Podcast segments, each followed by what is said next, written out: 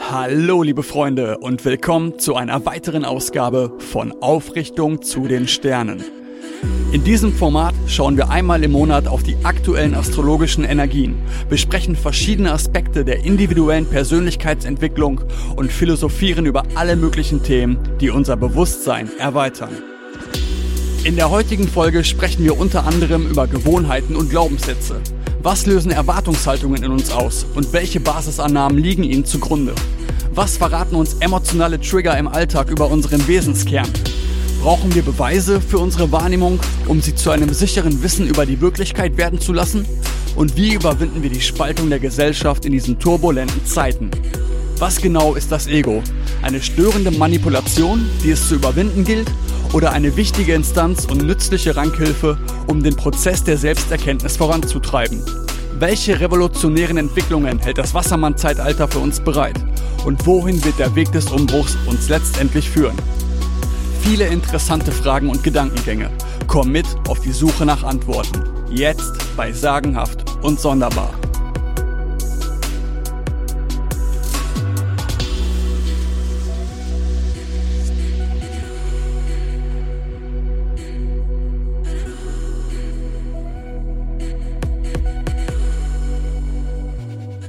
Ich bin ja mit viereinhalb, glaube ich, aus Colorado nach Deutschland annektiert worden, sag ich mal, mhm. oder deportiert oder wie auch immer.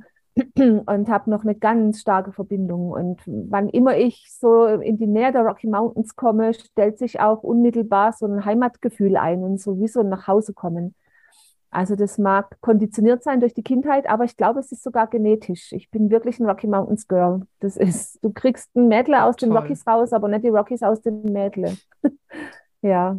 Fühlst du dich denn mehr als Amerikanerin Doch, oder Deutsche? Ähm, eigentlich weder noch, weil ich mir geht dieser Nationalstolz komplett ab. Ich hatte das noch gar nie. Ich fand es früher toll in der Schule, dass ich was Besonderes bin, weil ich keine Deutsche war und mich immer jeder darauf angesprochen hatte. Aber das hat sich dann irgendwann so gelevelt, dass ich mich, naja, ich habe mich ja noch nicht mal als Mensch wahrgenommen und als jemand, der auf die Erde gehört. Von daher war, war das mit, mit diesem Nationalding nicht wirklich das Thema. Und jetzt mittlerweile erst recht nimmer. Also diese Globalisierungsbestrebungen, wo vielleicht dann außer Nationalitäten und Nationalstaaten gänzlich verschwimmen oder aufgehoben werden, finde ich im Prinzip im Ansatz gar nicht mehr so verkehrt. Denn wir sind eine Menschheitsfamilie und das ist auch wieder so eine Spaltung oder so eine Grenze, die so künstlich erzeugt wurde. Nichts Natürliches. Also nee, ich fühle mich nicht als Amerikanerin und nicht als Deutsche. Noch ja, nicht das... mehr als Mensch. ja. Nee, auch nicht als Mensch. Mhm. Das ist, diese Illusion habe ich ähm, seit zwei Jahren gänzlich abgelegt. Ja, das Zugehörigkeitsgefühl können wir heutzutage ganz anders definieren als über Nationalitäten oder so. Da sehen wir uns ja. eher in dieser Gruppe hier äh, wie als Familie und äh, sind auch froh, dich wieder jetzt hier willkommen heißen zu dürfen und eine Expertin am Start zu haben und fragen zu können, wie stehen denn die Sterne im Moment? Wow, ja, die Sterne. Also es kommt ja jetzt bald der nächste Vollmond ähm, in Deutschland am 8.12., hier in den USA schon am 7.12. Und ähm, es ist spannend. Also wir haben die Achse Schütze-Zwillinge, das ist die Informations- und Glaubensebene und es geht gerade, das habe ich auch in meinem Neumond-Video gesagt, immer noch ganz intensiv um das, was du glaubst. Denn das, was du glaubst, schafft dir deine Wirklichkeit und deine Realität. Und wir werden so kontaminiert mit Glaubensangeboten, da passen auch diese Illusionen wunderbar mit rein. Und vor allem was schwierig ist, wenn, wenn, du in der Kindheit, wo dein kleines Ego auch noch so sperrangelweit kritiklos offen ist, wenn du da so viele Konditionierungen und Programmierungen reinbekommst, wird es umso schwieriger als Erwachsener, die zu identifizieren und anzuschauen. Und deine Glaubenssätze, die, die haben eine Eigendynamik, die bilden auch Programme, die in dir ablaufen. Und dann wirst du immer wieder in deinem Leben, sogar in deinem Alltag, täglichen Rhythmus mit Triggern konfront konfrontiert und mit, mit Themen, die ganz speziell diese Glaubenssätze auch ja, betreffen und dann die Programme auch neu starten. Und es ist total spannend, inwieweit es auf deine Gestimmtheit, auf deine Motivation, auf ja, deinen Selbstwert Einfluss nehmen kann. Ich finde es mega. Ja, und diese Trigger, von denen du sprichst, wenn man die dann wirklich anfängt ähm, wahrzunehmen und auch deuten zu können, wo genau kommt dieser Trigger her, dann kann man auch diese Gewohnheiten und Glaubenssätze als solche entlarven, wenn man da mal darauf achtet, wo diese Gefühle sich zeigen, bei welchen Themen und in welchen Umgebungen sozusagen. Ganz genau. Ja. Ähm, also für mich, seitdem ich so festgestellt habe, dass alles davon abhängt, ob du weißt, wer du bist und wozu du gedacht bist, ähm, spielen diese Trigger eine riesengroße Rolle, dich genau da reinstupsen zu können. Nämlich die Trigger haben unmittelbar mit dir und deinem Wesenskern, das, was du bist, zu tun. Und solange du das noch nicht wirklich erfasst hast und solange du dich noch nicht traust, dir selbst erlaubst, dein Wesen auszudrücken, wozu du gedacht bist, wirst du immer wieder diese Trigger erfahren. Immer wieder. Und letztendlich ist es eine Lebensaufgabe, jeden Trigger nach und nach zu entschärfen. Ja, das Universum prüft gerade halt auch dabei. Ich bin hier in einem ganz spannenden Familienfeld. Ja. Entschuldige. Ich wollte nur sagen, das Universum prüft dann regelmäßig ab in gewissen Abständen, ob man es halt verstanden hat oder ob man sich immer noch davon aus der Ruhe bringen lässt. Für mich ist es weniger das Universum als äh, dein von dir gesetztes Ziel, bevor du inkarnierst. Und du bist ja da auch ständig mit connected. Und ich bin irgendwann ausgestiegen aus dem Konzept, dass irgendjemand die Fäden zieht und mich lenkt. Das habe ich eine Zeit lang gebraucht, habe dann auch da so vertraut. Also sprich, ich war auch mal sehr in christlichen Strukturen drin und habe dann irgendwann aber bemerkt, die taugt mir nicht mehr die Struktur. Ich stelle Fragen und kriege die Antworten da nicht mehr her und musste mich dann daraus lösen. Von daher glaube ich, dass wir absolut selbstverantwortlich und eigenmächtig waren und sind und waren und sind. Also bevor wir inkarniert sind und da dürfen wir auch wieder hingehen in, in diese Rolle oder nicht Rolle, in dieses Sein, wozu wir gedacht sind. War das jetzt zu kryptisch? Nein, hm, nein, nicht. nein. Ich denke mal so, das ist ja schon eine Aufgabe eines jeden selbst, irgendwie einfach zum, zu sich selbst wieder zu kommen und dann wirklich seinen echten Lebensweg oder beziehungsweise auch seinen Sinn des Lebens zu beschreiten. Ne? Und da wirklich den Sinn reinzusetzen, ohne Glauben oder irgendwelchen Indoktrinationen oder so. Ja, generell finde ich, kann man sagen, dass bei der Vielzahl und massigen Angebotszahl von Glaubensvorsätzen, die einem so entgegentreten im Leben, dass es äh, da äh, gilt, dann seinen eigenen Glauben an sich selbst zu entdecken und sich von den ganzen Angeboten im Außen erstmal nicht zu sehr beeinflussen zu lassen. Ja, das auf jeden Fall. Und ich denke, also vielleicht erzähle ich euch einfach, was mir jetzt passiert ist hier. Ich bin in ein Feld gekommen, wo äh, noch ganz andere Glaubenssätze eine Rolle spielen, in ein sehr christliches Feld, katholisch-christliches Feld. Und da war ich eine Zeit lang sehr mit auf Kriegsfuß. Also ich konnte mich oder ich kann mich an frühere Leben erinnern, wo ich als, mh, mm, als praktizierende, kräuterkundige verurteilt wurde, zu Unrecht verurteilt und dann natürlich auch auf dem Scheiterhaufen gelandet bin und diese ganze Inquisitionsschiene mitgemacht habe und habe in diesem Leben dann eine ganz tiefe Empörung und sogar Verachtung für, für gerade diese katholische christliche Linie entwickelt und bin da aber schon seit Jahren immer mehr auch so in, in dieses, ja, Vergebungsfeld eingetaucht und habe jetzt aber erst das Gefühl, es hat sich ein Kreis geschlossen und habe bemerkt, so viele Menschen brauchen dieses Feld noch ganz dringend und schöpfen daraus ihre Kraft und können mit diesen Konstrukten, sehr engen, für mich sehr engen Strukturen und Konstrukten, aber ein guter Mensch sein. Und was gibt mir dann das Recht, darüber zu urteilen? Und ich habe so eine Hingabe entwickelt an mein Sein und so ein einfach annehmen und überhaupt nicht mehr urteilen müssen, sondern den Menschen liebevoll in mein Feld einladen. Und ich bin da so dankbar dafür. Ich kann das gar nicht genug zum Ausdruck bringen. Es bringt mir so einen Frieden und das habe ich jetzt ausgedehnt auch auf dieses ganze Corona-Gedöns, was da noch passiert. Wenn ich Maskenträger jetzt sehe, dann bin ich noch nicht mal mehr Mitgefühl, sondern dann ist es für mich einfach nur, ah, okay, da hat jemand noch eine Maske und mehr ist es nicht mehr. Und jedem sein Himmelreich, jedem genau das, was ja. er braucht, um in seine Kraft zu kommen. Und natürlich erkenne ich bei ganz vielen, dass sie durch die Maske überhaupt nicht in ihre Kraft kommen, aber über einen Umweg dann trotzdem doch genau dadurch in ihre Kraft gelangen können. Und es ist ich habe einen wahnsinnigen Frieden dadurch erreicht und da bin ich irre dankbar und voller Demut und ja, bevor es jetzt zu kitschig wird, mache ich hier einen Punkt. Aber es war eine wahnsinnig tolle Erfahrung, die mir jetzt hier zuteil wurde. Und ich glaube, dass es auch genau darauf hinauslaufen darf. Ich habe ich hab mir die Strömungen ein bisschen angeschaut, in welche Energien wir noch eintauchen werden. Also jetzt gerade für Deutschland, für USA und selbst für Paraguay stellt sich das ganz anders dar, ist auch spannend. Und es, es wird, es wird vom, vermehrt um die Glaubenssätze, aber auch um deine eigene Positionierung gehen für dich selbst und für das Miteinander. Wir werden ganz, ganz stark geprüft werden, wie wir miteinander umgehen und wie wir mit der Spaltung umgehen, die uns ja auch ein Stück weit aufoktroyiert wird. Ja, und da gilt es dann halt nicht, diesen Triggern zu verfallen und aufgrund von meistens wahrscheinlich emotionalen Reaktionen heraus, Ängste oder so, in diese Spaltungsfalle reinzutappen, sondern zu gucken, mit neuen Lösungsansätzen jenseits der alten Glauben, Glaubenskonzepte äh, diese Situation zu handeln und auf einen neuen Weg der Heilung zu führen. Ja, ja das, genau. was du jetzt auch sagtest, so, ähm, was deine Erfahrung gewesen ist, also das ist ja die wirklich echte, wahre Toleranz. Ne? Das, was jetzt überall so laut äh, aus den Medien irgendwie rausgeschrien wird, ne, hierfür muss man tolerant sein, dafür und so weiter. Aber das, was du kennengelernt hast, das ist halt so dieses richtige Auskommen, jemanden zu 100 Prozent so zu nehmen, wie er ist, damit so auszukommen mhm. und damit wirklich diesen Frieden zu spüren.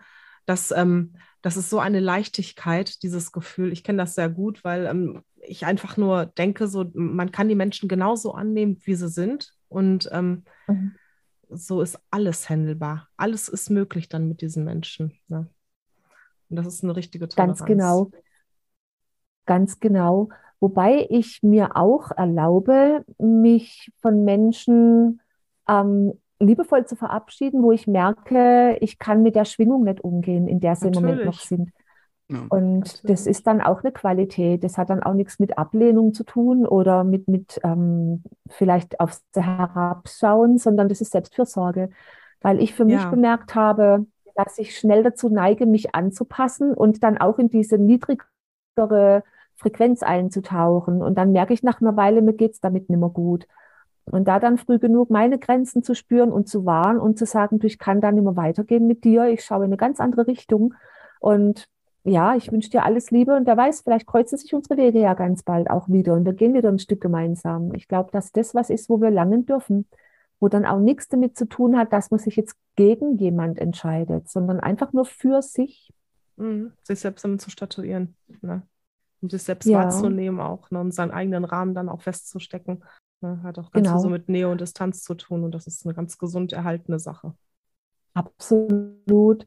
Und was ich glaube, was auch was Wichtiges ist, gerade in diesen Zeiten, wo auch im Außen so viel passiert und wir ganz schnell verführt werden, im Außen zu sein und zu versuchen, Strukturen im Außen zu ergründen und vielleicht sogar zu kontrollieren, das wird nie gelingen. Du kannst nie irgendjemand anderen kontrollieren oder beeinflussen, beziehungsweise du kannst es schon, aber das hat einen hohen Preis, diese Manipulationsebene. Und ich glaube, es ist an der Zeit, dass wir wieder dahin kommen, zu schauen, was wir für uns kontrollieren können oder inwieweit wir uns selbst kontrollieren können. Und das ist, glaube ich, schon ähm, eine schwierige Aufgabe genug, anstatt dann zu versuchen, diesen wichtigen und anstrengenden Schritt zu überspringen und Mechanismen im Außen kontrollieren zu wollen. Wird nicht funktionieren, zumindest nicht lange. Ja, dafür muss man erstmal in sich selbst auch reinschauen und wirklich schauen, was bewegt mich denn und was führt mich denn auch zu meinen Entscheidungen und in welchen Situationen befinde ich mich gerade innerlich. Das ist ja jetzt auch die Zeit, diese dunklen Tage, in der wir uns jetzt befinden und die auch kommen dann später, die Rauhnächte und so weiter. Das ist ja auch der Zeitraum, um mhm. nach innen zu blicken. Und deswegen finde ich es auch sehr interessant, wenn man gerade sich umschaut, was so draußen im Außen in der Gesellschaft los ist. Totale Hektik und Stress, Weihnachtseinkäufe, überall Bling Bling und Weihnachtsmärkte. Also es wird eigentlich gesellschaftlich genau das Gegenteil von dem gelebt, wofür diese Zeit eigentlich wohl energetisch gedacht ist. Das ist auch wieder so ein witziger mhm äh, Widerspruch, der so offensichtlich heraussticht, wenn man sich einmal damit beschäftigt. Ne? Falscher Glaube. Das stimmt. Ja. Und ich bin hier an der Quelle von Blink, Blink und Weihnachten. Also ich glaube, die Amis zelebrieren das wirklich am intensivsten mit diesen mega künstlichen, ja, Blink, Blink und, und Konsumgedanken, wobei man hier schon auch die Inflation enorm spürt. Also so, so krass geshoppt wird hier gerade auch nicht mehr für Weihnachten. Ich bin so draußen aus diesen Konzepten und Strukturen, merke ich, und bin dann manchmal selber so überrascht, so, ach mhm. krass, es mhm. geht an mir total vorbei. Wer es selber nicht schafft zu leuchten, der muss sich halt äh, im Außen erleuchten und damit es sich heller machen. Naja. Auch wieder eine schöne Ablenkungsstrategie, ja. um halt nicht nach innen schauen zu müssen. Ich denke auch ja. generell beim kompletten Selbsterkenntnisprozess ist es auch eigentlich nur wichtig zu erkennen, was sind Menschen und Energien, die mich bestärken und mich ähm, mir dabei helfen, mich hochzuschwingen und hoch zu energetisieren und was sind Faktoren, die mich davon abhalten oder da sogar runterziehen oder ähm, ja. Ich glaube, ihr versteht, was ich meine. Ja. Ich verstehe dich sehr gut und das wollte ich vorhin noch sagen, wo ich auf das Familienfeld zum Sprechen kam. Ähm, zum einen nehme ich das gerade sehr stark wahr, dass die Herkunftsfamilien nochmal unheimlich geprüft werden, dass da ganz viel Dynamik besteht. Aber es finden sich auch schon länger Seelen oder Wesen, die, ähm, auch wenn sie nicht im Körper sind, verbunden sind miteinander auf, auf einer geistigen, auf einer Seelenebene. Ich finde den Begriff Seele immer so sperrig, aber es gibt jetzt einfach noch kein wirklich gutes Synonym dafür. Deshalb benutze ich jetzt den Begriff Seele weiter. Und jetzt gerade mit, mit wirklich einigen aus der Asse-Community fühle ich mich so stark verbunden mit euch, und noch mit anderen aus der ASO-Community, wo mir auch klar wurde, dass wir schon in früheren Leben, aber auch wenn wir nicht in Körpern sind, miteinander interagieren und wirken. Und das ist was total Schönes. Und dann passiert es häufig, dass man plötzlich eine Nähe zu jemandem empfindet, mit dem man auf der Blutsebene überhaupt nicht verwandt ist, wo gar keine familiäre Struktur da ist, jetzt familiäre Struktur in dieser Dichtigkeit Erde. Und das finde ich gerade hilfreich. Mhm. Ja, das sind dann auch oft so Begegnungen, wo man jemanden, den man vorher noch nie im Leben gesehen hat, beim ersten Mal in die Augen schauen, schon so eine tiefe Verbindung spürt, dass man weiß, dass da irgendwie mehr hintersteckt. Das hatte ich jetzt auch schon einige Male, das ja, genau. sowas zu erleben. Und das ist ähm, wirklich sehr eindrücklich. Wenn man das einmal erlebt hat, dann weiß man das einfach. Dann ist das für einen selber so mehr, mehr am Beweis kann man gar nicht haben, als dass da schon eine tiefere ja. Verbindung besteht. Ja. Genau. Ah, du hast jetzt wieder ein Wort gebracht, wo ich auch mal ganz kurz noch darauf eingehen möchte, dieser Beweis dass wir häufig äh, für Dinge, die wir wahrnehmen, auch noch einen Beweis zusätzlich brauchen. Und das ist, glaube ich, auch die Korruption unseres innersten Seins, dass wir nimmer vertrauen können auf unsere Wahrnehmungen, sondern dass wir diesen Beweis brauchen. Und letztendlich gerade auf der Seelenebene oder auf, auf der Ebene der geistigen Welt, wenn das, wenn das alles volatiler wird und die Dichtigkeit verliert, wir haben, wir haben weder die Maschinerie noch die Gleichungen noch sonst irgendwelche Werkzeuge, um diese Beweise herstellen zu können. Von daher fällt es ja vielen so leicht, den Wissenschaftlern und auch anderen Menschen zu sagen, das kann ich nicht beweisen, also kann es auch nicht existent sein. Und du steigerst dich in was rein. Du bist vielleicht sogar mental nicht mehr ganz fit und du brauchst Hilfe. Du, du gehörst nicht mehr zu dem, was wir als die Norm deklarieren. Das finde ich dann schon eine krasse Geschichte. Und das wiederum ist dann, dann ein Beweis dafür, dass wir alle nicht mehr an uns selber glauben. Ja. Ja, ja. Ja, apropos Thema Glauben. Glaube, da äh, würde ich kurz ja, gerade genau, einwerfen, weil es auch gerade passt. Ähm, da hatten wir nämlich unter der letzten Sendung hatten wir einen Kommentar, ähm, auch zum Thema Glauben und Hoffnung. Und da hat der Thorsten Dietrich geschrieben, Glauben, Doppelpunkt. Da hat jemand die Hoffnung, dass etwas eintritt, wovon er glaubt, dass es passieren wird. Die Hoffnung stirbt ja bekanntlich zuletzt. Und äh, PS und ja, es gibt schon mehr zwischen Himmel und Erde als das sichtbare Universum. Out-of-the-Box-Experiment, Erfahrungen des Großen und Ganzen. Okay, den letzten Teil verstehe ich jetzt nicht ganz, aber ich finde den, die Beschreibung von Glauben interessant. Das habe ich auch schon ähm, geantwortet in dem Kommentar. Weil das, was er da beschreibt, dass also die Hoffnung, dass etwas eintritt, das ist ja eigentlich nur die Hoffnung an sich. Der Glauben selber ist ja frei von Hoffnung oder von Zeit, sondern Glauben tut ja jeder von uns zwangsläufig an irgendetwas. Ne? Das ist ja halt das Glaubenskonzept, mhm. die, die Basisannahmen, die die Realitätsgestaltung für einen selber so generiert.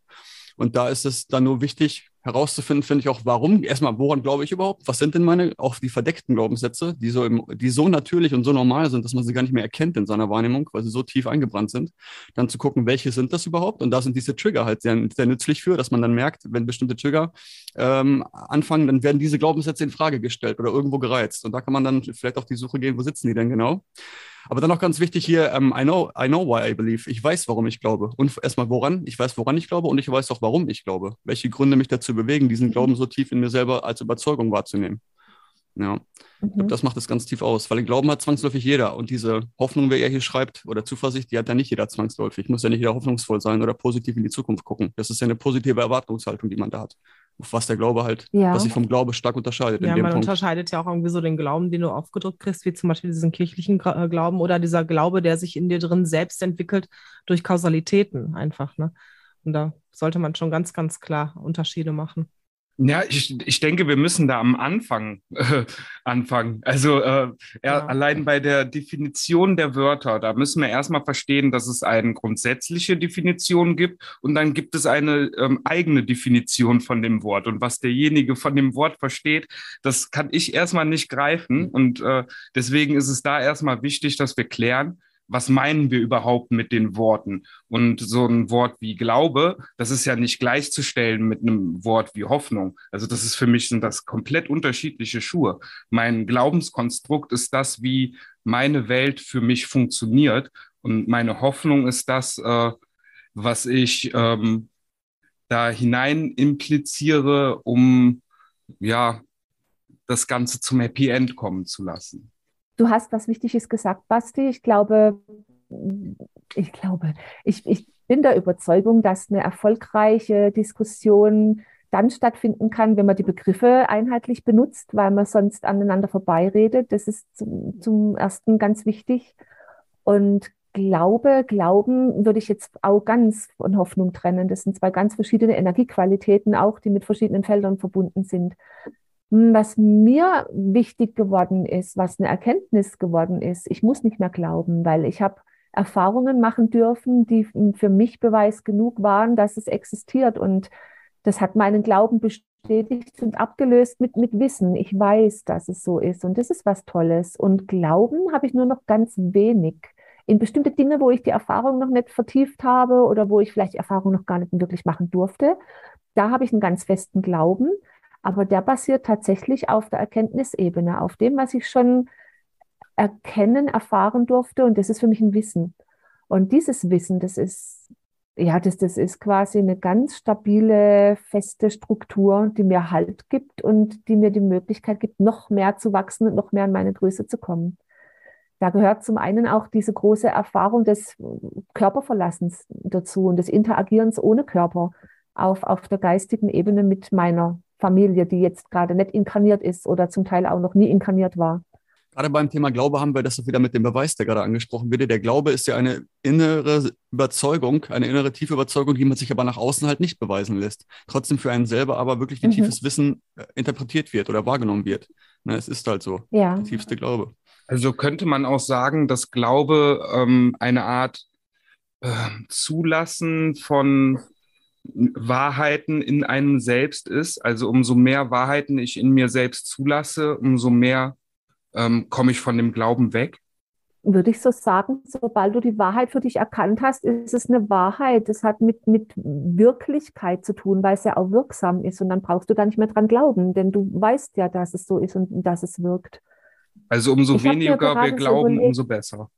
Sorry. sagen wir mal so, umso mehr du deinen Glauben in Wissen umwandeln kannst, umso besser für dich, weil das macht dich ja stabiler, ganz klar. Es kann sich bei dem vermeintlichen Glauben ja auch dann nur um also vermeintliche Tatsachen handeln und dann glaubt man nur zu wissen. Glaubt aber trotzdem noch, obwohl man sich in diesem Wissen, Wissen, Wissensgefühl wähnt. Deswegen braucht es unbedingt die stufenweise Erschließung von Wahrheit in sich selbst. Wenn man da von Anfang an überfordert wird mit einem zu großen Sack an Wahrheiten, dann kann man das für sich selbst nicht glauben. Eine Basis eine Annahme nach der anderen erstmal rausnehmen, nicht alle auf einmal beanspruchen. Ja. Genau, Schritt für Schritt. Und ich denke, dass der Glaube einfach so eine Art Hypothesenbildung ist. Du bildest deine nächste Hypothese im Sinne von, du hast jetzt nochmal einen neuen Glauben an, an irgendwas, wo dir wichtig ist, wo dir vielleicht als Zwischenschritt noch fehlt auf deiner Leiter, die du in deinem Leben erklimmst oder diese Spirale, die du durch, durch das Durchlaufen der zwölf Tierkreiszeichen und Häuser jeden Geburtstag wieder aufs Neue durchlebst. Und du löst eine Hypothese nach der anderen durch eine Erkenntnis ab und die bildet dann deine Wirklichkeit. Und deshalb ist auch jeder, jeder Mensch meiner Meinung nach absolut aufgerufen, seinen Glauben zu finden und nicht so diesen vorgefertigten Massenglauben zu konsumieren. Das hat für mich nichts mehr tatsächlich mit, mit dem Glauben und dem Wachsen in das eigene Selbst zu tun. Das hält uns unheimlich davon ab, dieser, dieser Einheitsglaube. Vor allem, wenn ich mir diese, diese großen Weltreligionen anschaue, die sind alle transzendental. Das heißt, es ist nichts göttlich Inhärentes hier, sondern wir leben hier in der Natur. Und außerhalb der Natur, irgendwo in, in, in den himmlischen Sphären, da existiert das Göttliche und da existiert ein imaginäres Paradies.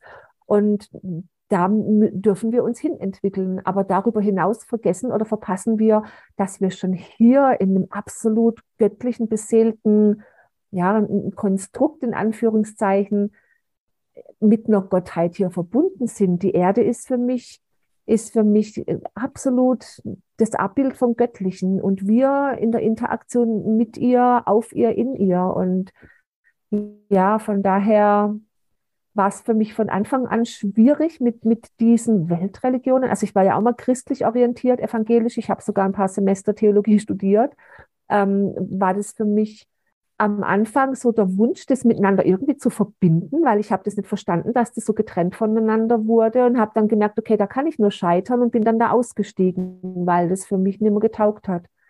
Ja, Religio heißt ja auch wieder anbinden und ja, man soll sich selber entdecken und seinen eigenen Funken benutzen und den nicht von wem anderen korruptieren lassen. Und das ist von uns allen auch, denke ich, die momentane Kernessenz.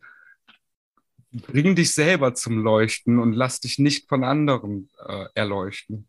Ja, weil immer, wenn man die Wahrheit eines anderen dann annimmt, auch als seine eigene, ist ja erstmal dann wieder blinder Glaube auf der einen Seite, weil man es dir wirklich von außen annimmt, ohne es selber ähm, spirituell initi also eine Initiation erlebt zu haben, die einen zu dem Glauben führt oder zu der Überzeugung, dass man dann hat, sondern es wird von außen einem was gegeben. Guck mal hier, das ist das einzig Wahre meistens da dann auch. Der einzig wahre Gott hat dieses einzig wahre Wort geschrieben. Und äh, das hast du jetzt zu glauben und so ist das da. Und ich erkläre dir auch genau, wie das zu interpretieren ist. Ne? Das ist so das Kernkonzept dieser ja. großen Hauptreligion. Und da vielleicht auch sich von loslösen. Ich meine, man kann sich ja gerne alle angucken, weil in allen großen Religionen steckt ja sicherlich auch einiges an Wahrheiten drin, sonst würden sie ja nicht so gut funktionieren. Aber ich habe immer das Gefühl, da sind überall auch immer Machterhaltungsprozesse mit drin, ganz viele an vielen Punkten. Mhm. Aber trotzdem gibt es ja irgendwo Wahrheiten drin. Und trotzdem dann auch mal gucken, was passt denn für mich, was fühlt sich denn wahr an? Was kann sich denn für mich in meiner Wahrnehmung bestätigen? Oder womit kann ich vielleicht auch selber, was kann ich davon selber als Werkzeug nehmen, um mich besser ausleben zu können oder vielleicht noch optimieren zu können in bestimmten Punkten? Und dann sein komplett eigenes Konzept daraus zu entwickeln, aus dem, was man als Repertoire schon angeboten bekommt. Oder vielleicht auch natürlich komplett neue genau. Wege entwickeln. Das ist natürlich auch immer schön. Ja, das ist auch immer schön. Vor allem, ich denke, wenn jeder Mensch das mal für sich entdeckt, dass er seinen eigenen Weg hat, seine Fußspuren macht und in die passt niemand andere rein, das funktioniert nicht. Er ist da ganz auf sich allein gestellt.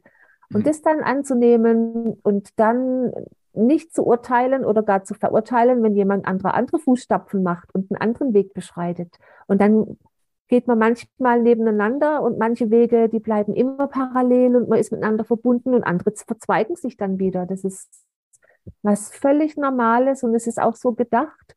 Nur was wir draus gemacht haben oder was draus gemacht wurde, ha, das kommt jetzt schon wieder in Richtung Verschwörungstheorie, da möchte ich eigentlich nicht ja, hin, so was aber ist Wahrheit und was ist Lüge allein, einfach, ne? ja, auf der Beobachtungsebene, wenn ich mir anschaue, was durch diese großen Weltreligionen äh, bewerkstelligt wurde an Indoktrination, an Manipulation, schon allein dieses Konzept von Schuld und Sünde dann die daraus erwachsene Angst, die, die viele ja auch steuert, ähm, ist, ist schon krass. Und ganz viele Menschen fallen dem immer noch anheim. Vor allem, wenn sie dann an den Punkt gelangen, wo ihr Körper nicht mehr so tut, wie sie es gerne hätten, wo vielleicht der Körper auch versagt, wo sie spüren, okay, ich habe nicht mehr lange auf dieser Erde. Und wenn sie dann noch in diesem Angebot stecken von Schuld und Sünde und Angst, ich habe Menschen in der Tod begleitet, das war das war so traurig, weil die voller Angst waren, dass ihnen jetzt was Schlimmes widerfährt, weil sie augenscheinlich keine guten Menschen gewesen sind. Ja, und das finde ich das Schlimme an, an diesen Religionen und Religio, Relinquere, ähm, sich anbinden oder sich zurückbinden, zurückverbinden. An was denn? An was sollen wir uns denn zurückverbinden? Für mich hat das Relinquere, Religio, das hat für mich was ganz Enges. Das fühlt sich fast an wie eine Leine oder wie so ein Gurt, in den man geschnallt wird. Also, das ist wahrscheinlich die Rückbindung. Mag ja als. Für ja. mich, für mich ja. fühlt es ja, sich an wie so eine wie so eine Art ähm, Dunstabzugsglocke, die meine Flamme immer mehr erlichen will.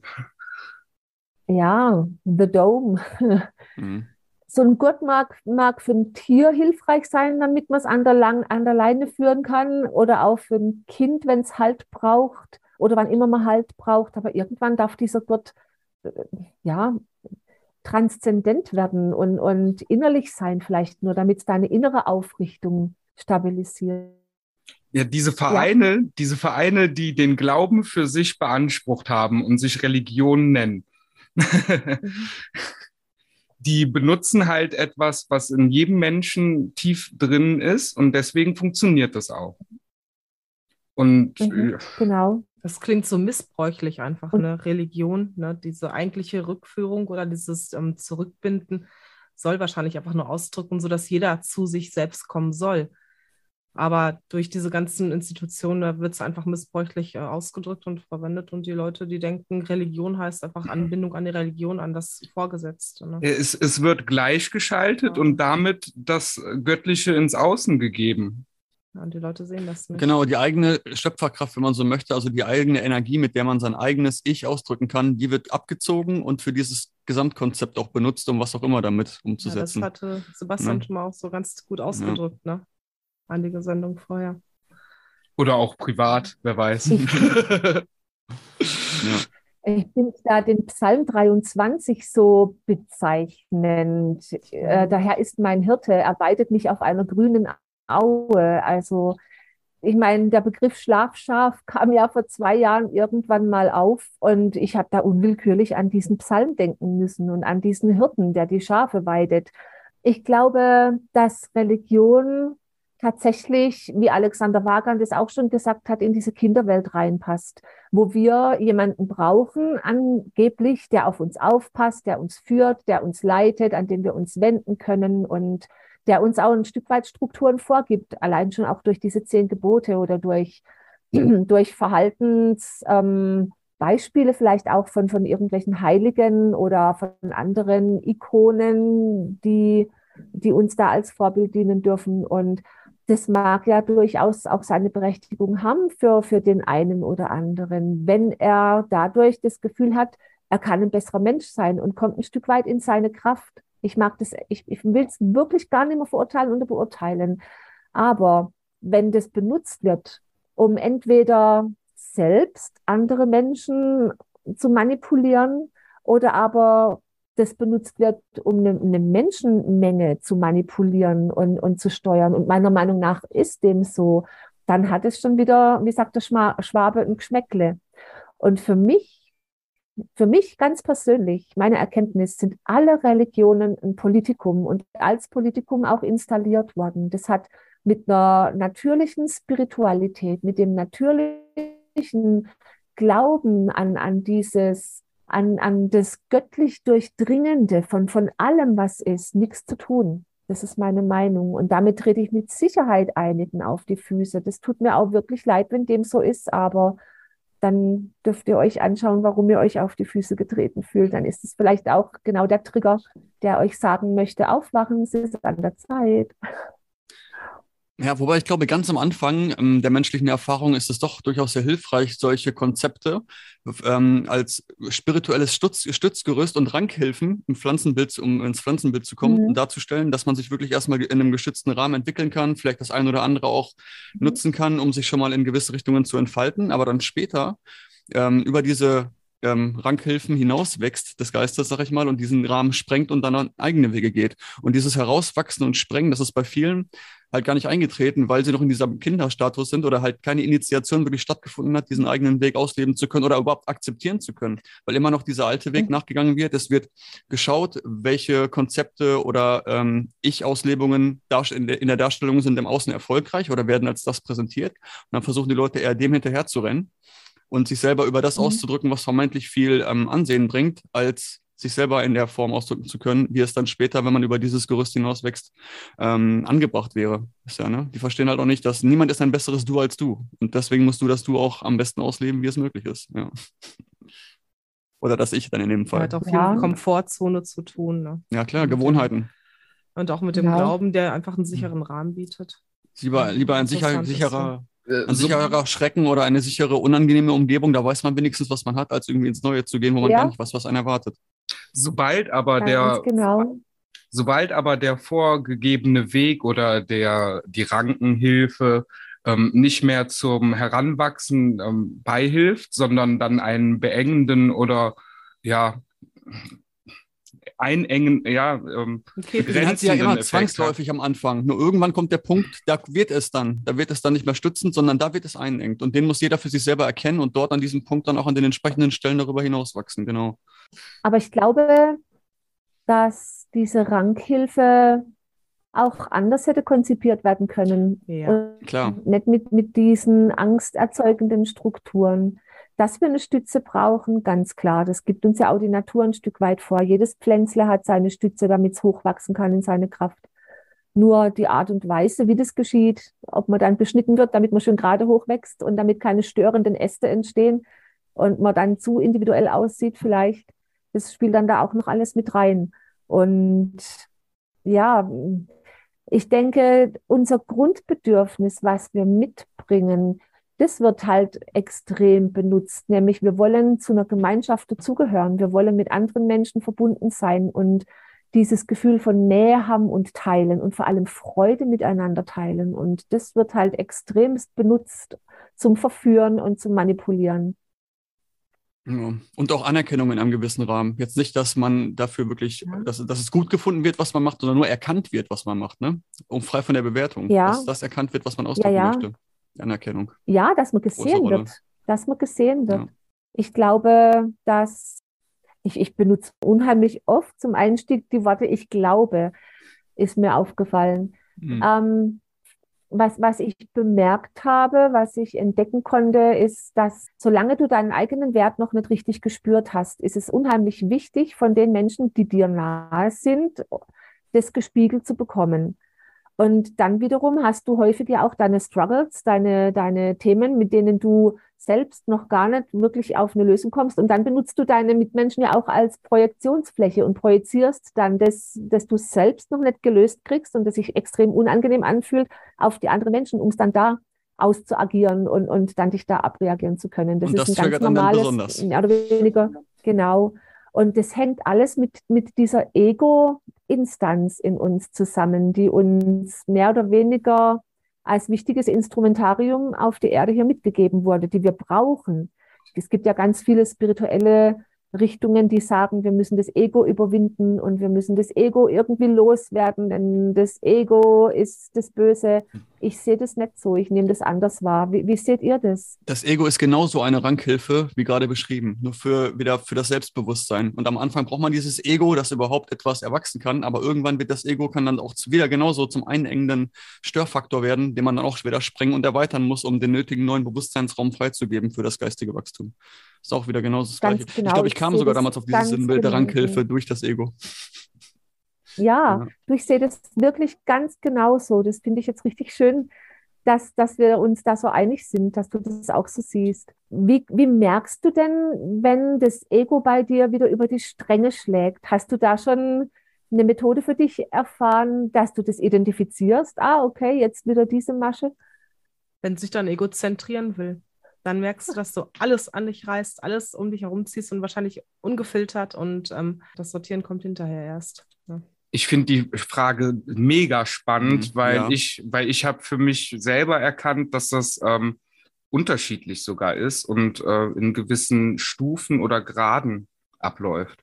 Und es kann auch von außen betrachtet genau die gleiche Situation eintreten, aber deine eigene Intention, wie du darin handelst, ähm, entscheidet dann, ob du ego-gesteuert handelst oder eigentlich aus einem ähm, ja gut, was wäre dann intuitiv? Wäre das Gegenteil? Würde ich gerade fragen.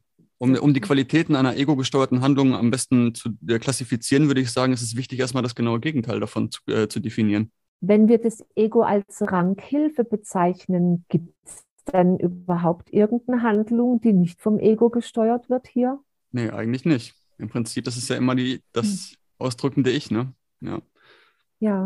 Ich habe da ähm, andere Erfahrungen gemacht. Ich habe mein Ego ähm, ziemlich früh in meinem Leben erkannt und das auch behandelt oder bin damit umgegangen und habe mittlerweile unterschiedliche Handlungsweisen meines Selbst, die nicht unbedingt vom Ego gesteuert sind. Wow, jetzt bringst du nochmal den nächsten spannenden Begriff mit rein, dein Selbst. Wie würdest du denn Ego und Selbst unterscheiden? Also mein Ego ist das, was ich hier auf Erden für mich brauche, um weiter heranwachsen zu können. Das ist hauptsächlich körperlich gesehen. Echt jetzt? Kannst du doch dein Ego auch erziehen. Mein ja. Ego ist für mich mein, äh, mein Antrieb, um mich am Leben zu halten. Das, ähm, ich habe andere Antriebe auch in mir drin. Und dein Selbst? Ist nicht unbedingt ein ego-angetriebenes äh, Dynamo. Mhm dann wäre das für dich stimmig, wenn man das so formulieren wollte, dass du über dein Ego zu deinem Selbst kommst, zu deinem Selbst findest? Nö. wenn du mich schon so okay. fragst. Aber andersrum, ich meine, wie gesagt, dein Ego kannst du, du kannst dein Ego ja erziehen. Es muss dann nichts Kaltes sein. Du hast dieses mit in dieses Leben mhm. hineingebrachte Konstrukt, sondern du kannst es ja auch als das nutzen und bedienen, als wunderbare Oberfläche für das, was du selbst möchtest und fühlst und so. Das kannst du doch darauf ausbreiten. Ich mhm. kann das nur in der Nachbetrachtung her auch erkennen, weil ich mein Ego extrem benutzt habe und mhm. da durch einen Transformationsprozess durchgegangen bin, äh, fühlt sich das halt für mich so an. Also für mich hat sich das ähm, irgendwann so dargestellt, dass ich erkannt habe, dass mein Ego ähm, ganz eng mit meiner Bedürfnisebene zusammenhängt und dass mein Ego manipulativ agiert, wenn bestimmte Bedürfnisse nicht erfüllt werden.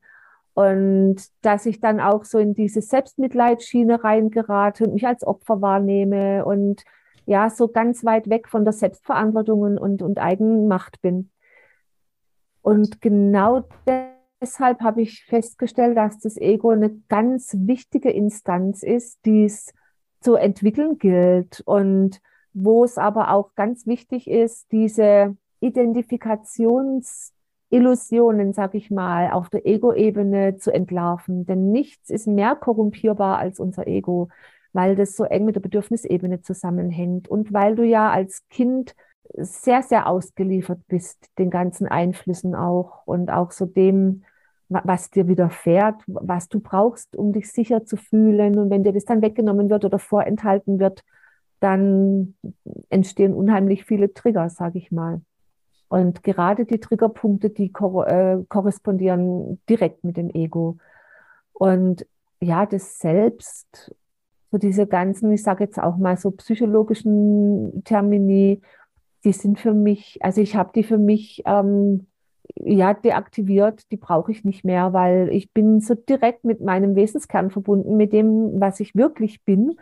Und das ist so interessant, meine Ego-Ebene zu sehen, die mich hier auf der Erde leitet und mich auch befähigt, mich ähm, in dieser menschlichen Version von mir hier in der Inkarnation auszudrücken und zu interagieren.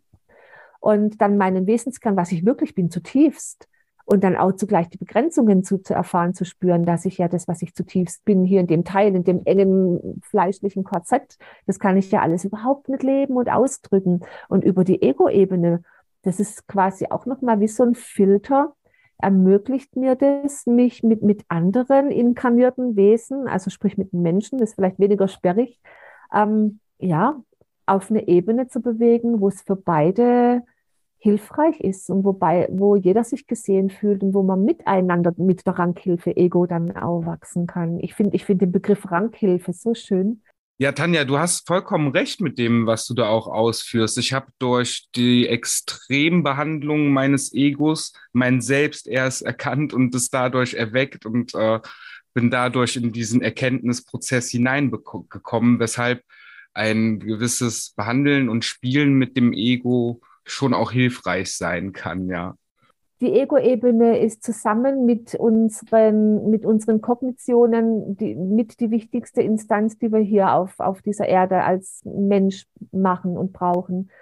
Und äh, das Ego loswerden zu wollen, ist für mich ein ganz falscher Weg oder Ego überwinden zu wollen. Das, das wird nicht funktionieren, denn dazu ist es nicht gedacht, sondern eher das Ego als das Annehmen und dann aber die, die Ebenen im Ego zu identifizieren. Wann fängt das Ego an zu manipulieren, zu quengeln, zu nörgeln und immer dann, wenn ein Trigger aufgetreten ist und immer dann, wenn wir das Gefühl haben, oh wow, wir sind nicht mehr in unserer Kraft und mm, wir kriegen nicht das, was wir glauben zu verdienen oder was wir brauchen.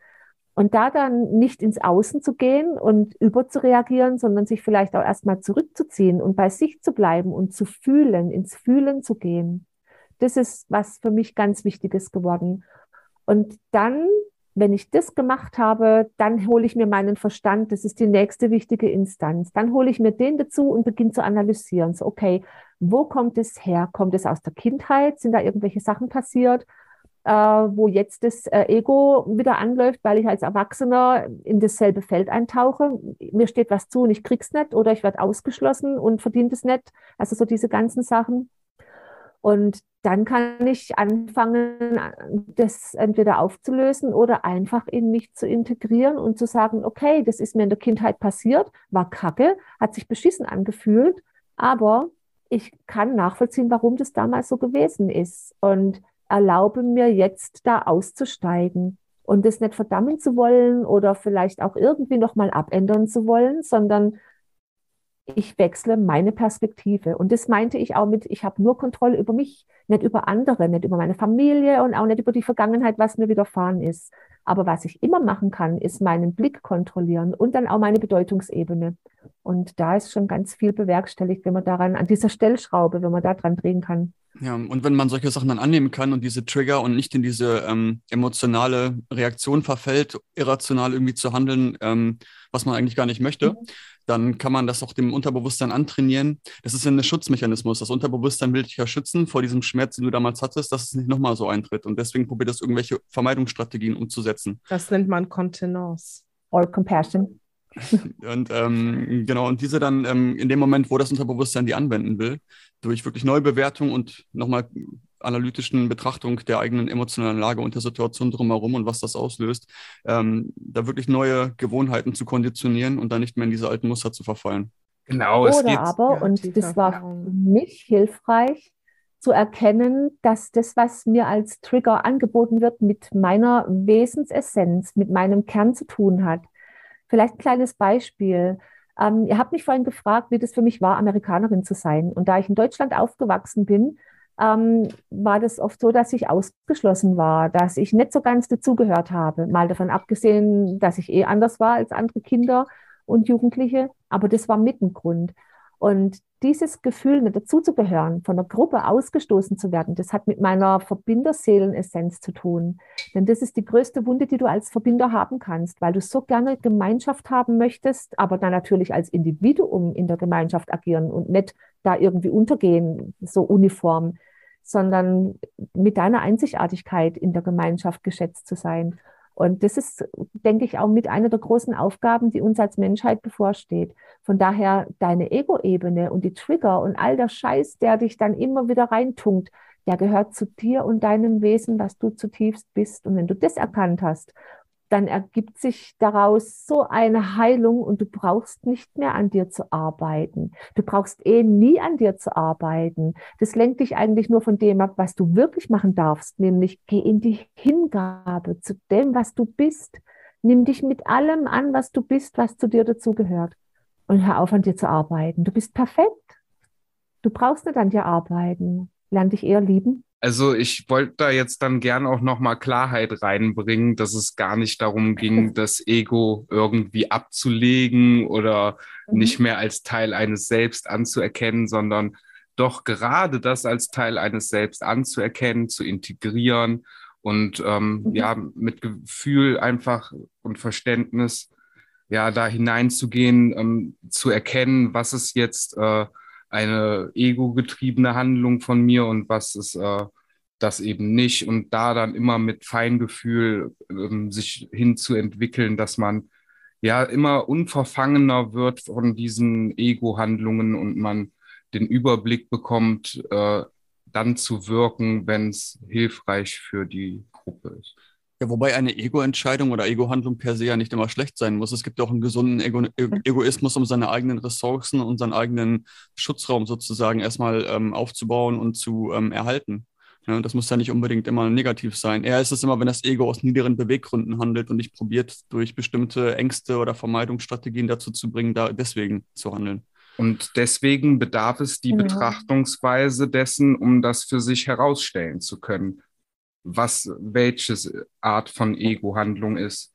Also für mich persönlich mit meiner Erkenntnisebene sind alle Handlungen Ego-Handlungen. Denn dein Ego ist der größte Teil in dir, der dich auch stützt hier auf der Erde, der dir dein Grundkorsett bildet. Es gibt die balancierten Ego-Handlungen, wo du nicht auf einer Bedürfnisebene agierst. Und dann gibt es aber auch die Ego-Handlungen, wo du noch wachsen darfst, die direkt mit deinem Wesenskern zu tun haben. Und für mich ist die Ego-Instanz immer am Agieren. Einmal ausbalanciert und einmal im, im Nicht-Gleichgewicht, im Ungleichgewicht. Und das ist aber genau die interessante, die interessante Art und Weise, wenn du nicht im Gleichgewicht bist, wenn du Fehler machst und wenn du, ja, wenn deine Emotionen Wellen schlagen und es dir geht wie auf der Achterbahn, und genau dann sind die Chancen da zu wachsen und immer mehr an dich selber ranzukommen. Bedeutet das dann dementsprechend, dass jedes Mal, wenn ich mich von meinen Ego-Handlungen abhalte, ich mir nicht selbst entspreche? Nee, entsprechen tust du dir schon, aber du erschwerst dir da einen Wachstumsschritt, beziehungsweise du bist vielleicht auch in, in, im Verurteilen von dir selbst oder von dem, was du da gerade in dir wahrnimmst. Auch in der ja. Bewertung irgendwie, ne? weil es vielleicht nicht der eigenen Erwartungshaltung auch entspricht. Ja, und das ist jetzt interessant, deine eigene Erwartungshaltung. Ist es wirklich deine eigene? Oder hm. sind es Programmierungen, die in dich implantiert wurden? Erwartungen von außen, die vielleicht gar nie deine eigenen geworden wären. Aber als Kind hat man sie dir angeboten und du hast sie angenommen. Ja, ist auch wieder die Frage nach dem freien Willen. Ne? Kannst du wirklich dich frei entscheiden für das, was du willst und kannst du dann auch wirklich wollen, was du willst? Ja, ja ist denn das, was du willst, auch wirklich das, was du willst? Ja. Hm. Oder wieder, oder glaub, glaubst gehört, du, dass Sophia, du das willst? Genau, ja, wie Sophia sagte. Ja, ja, es ist interessant, der freie Wille. Ähm, da ich der Überzeugung bin, dass wir, bevor wir inkarnieren, ja schon so die, die Rahmenbedingungen stecken, kommt es ja alles von uns und ist es ja quasi unsere Entscheidung gewesen und unser Wille.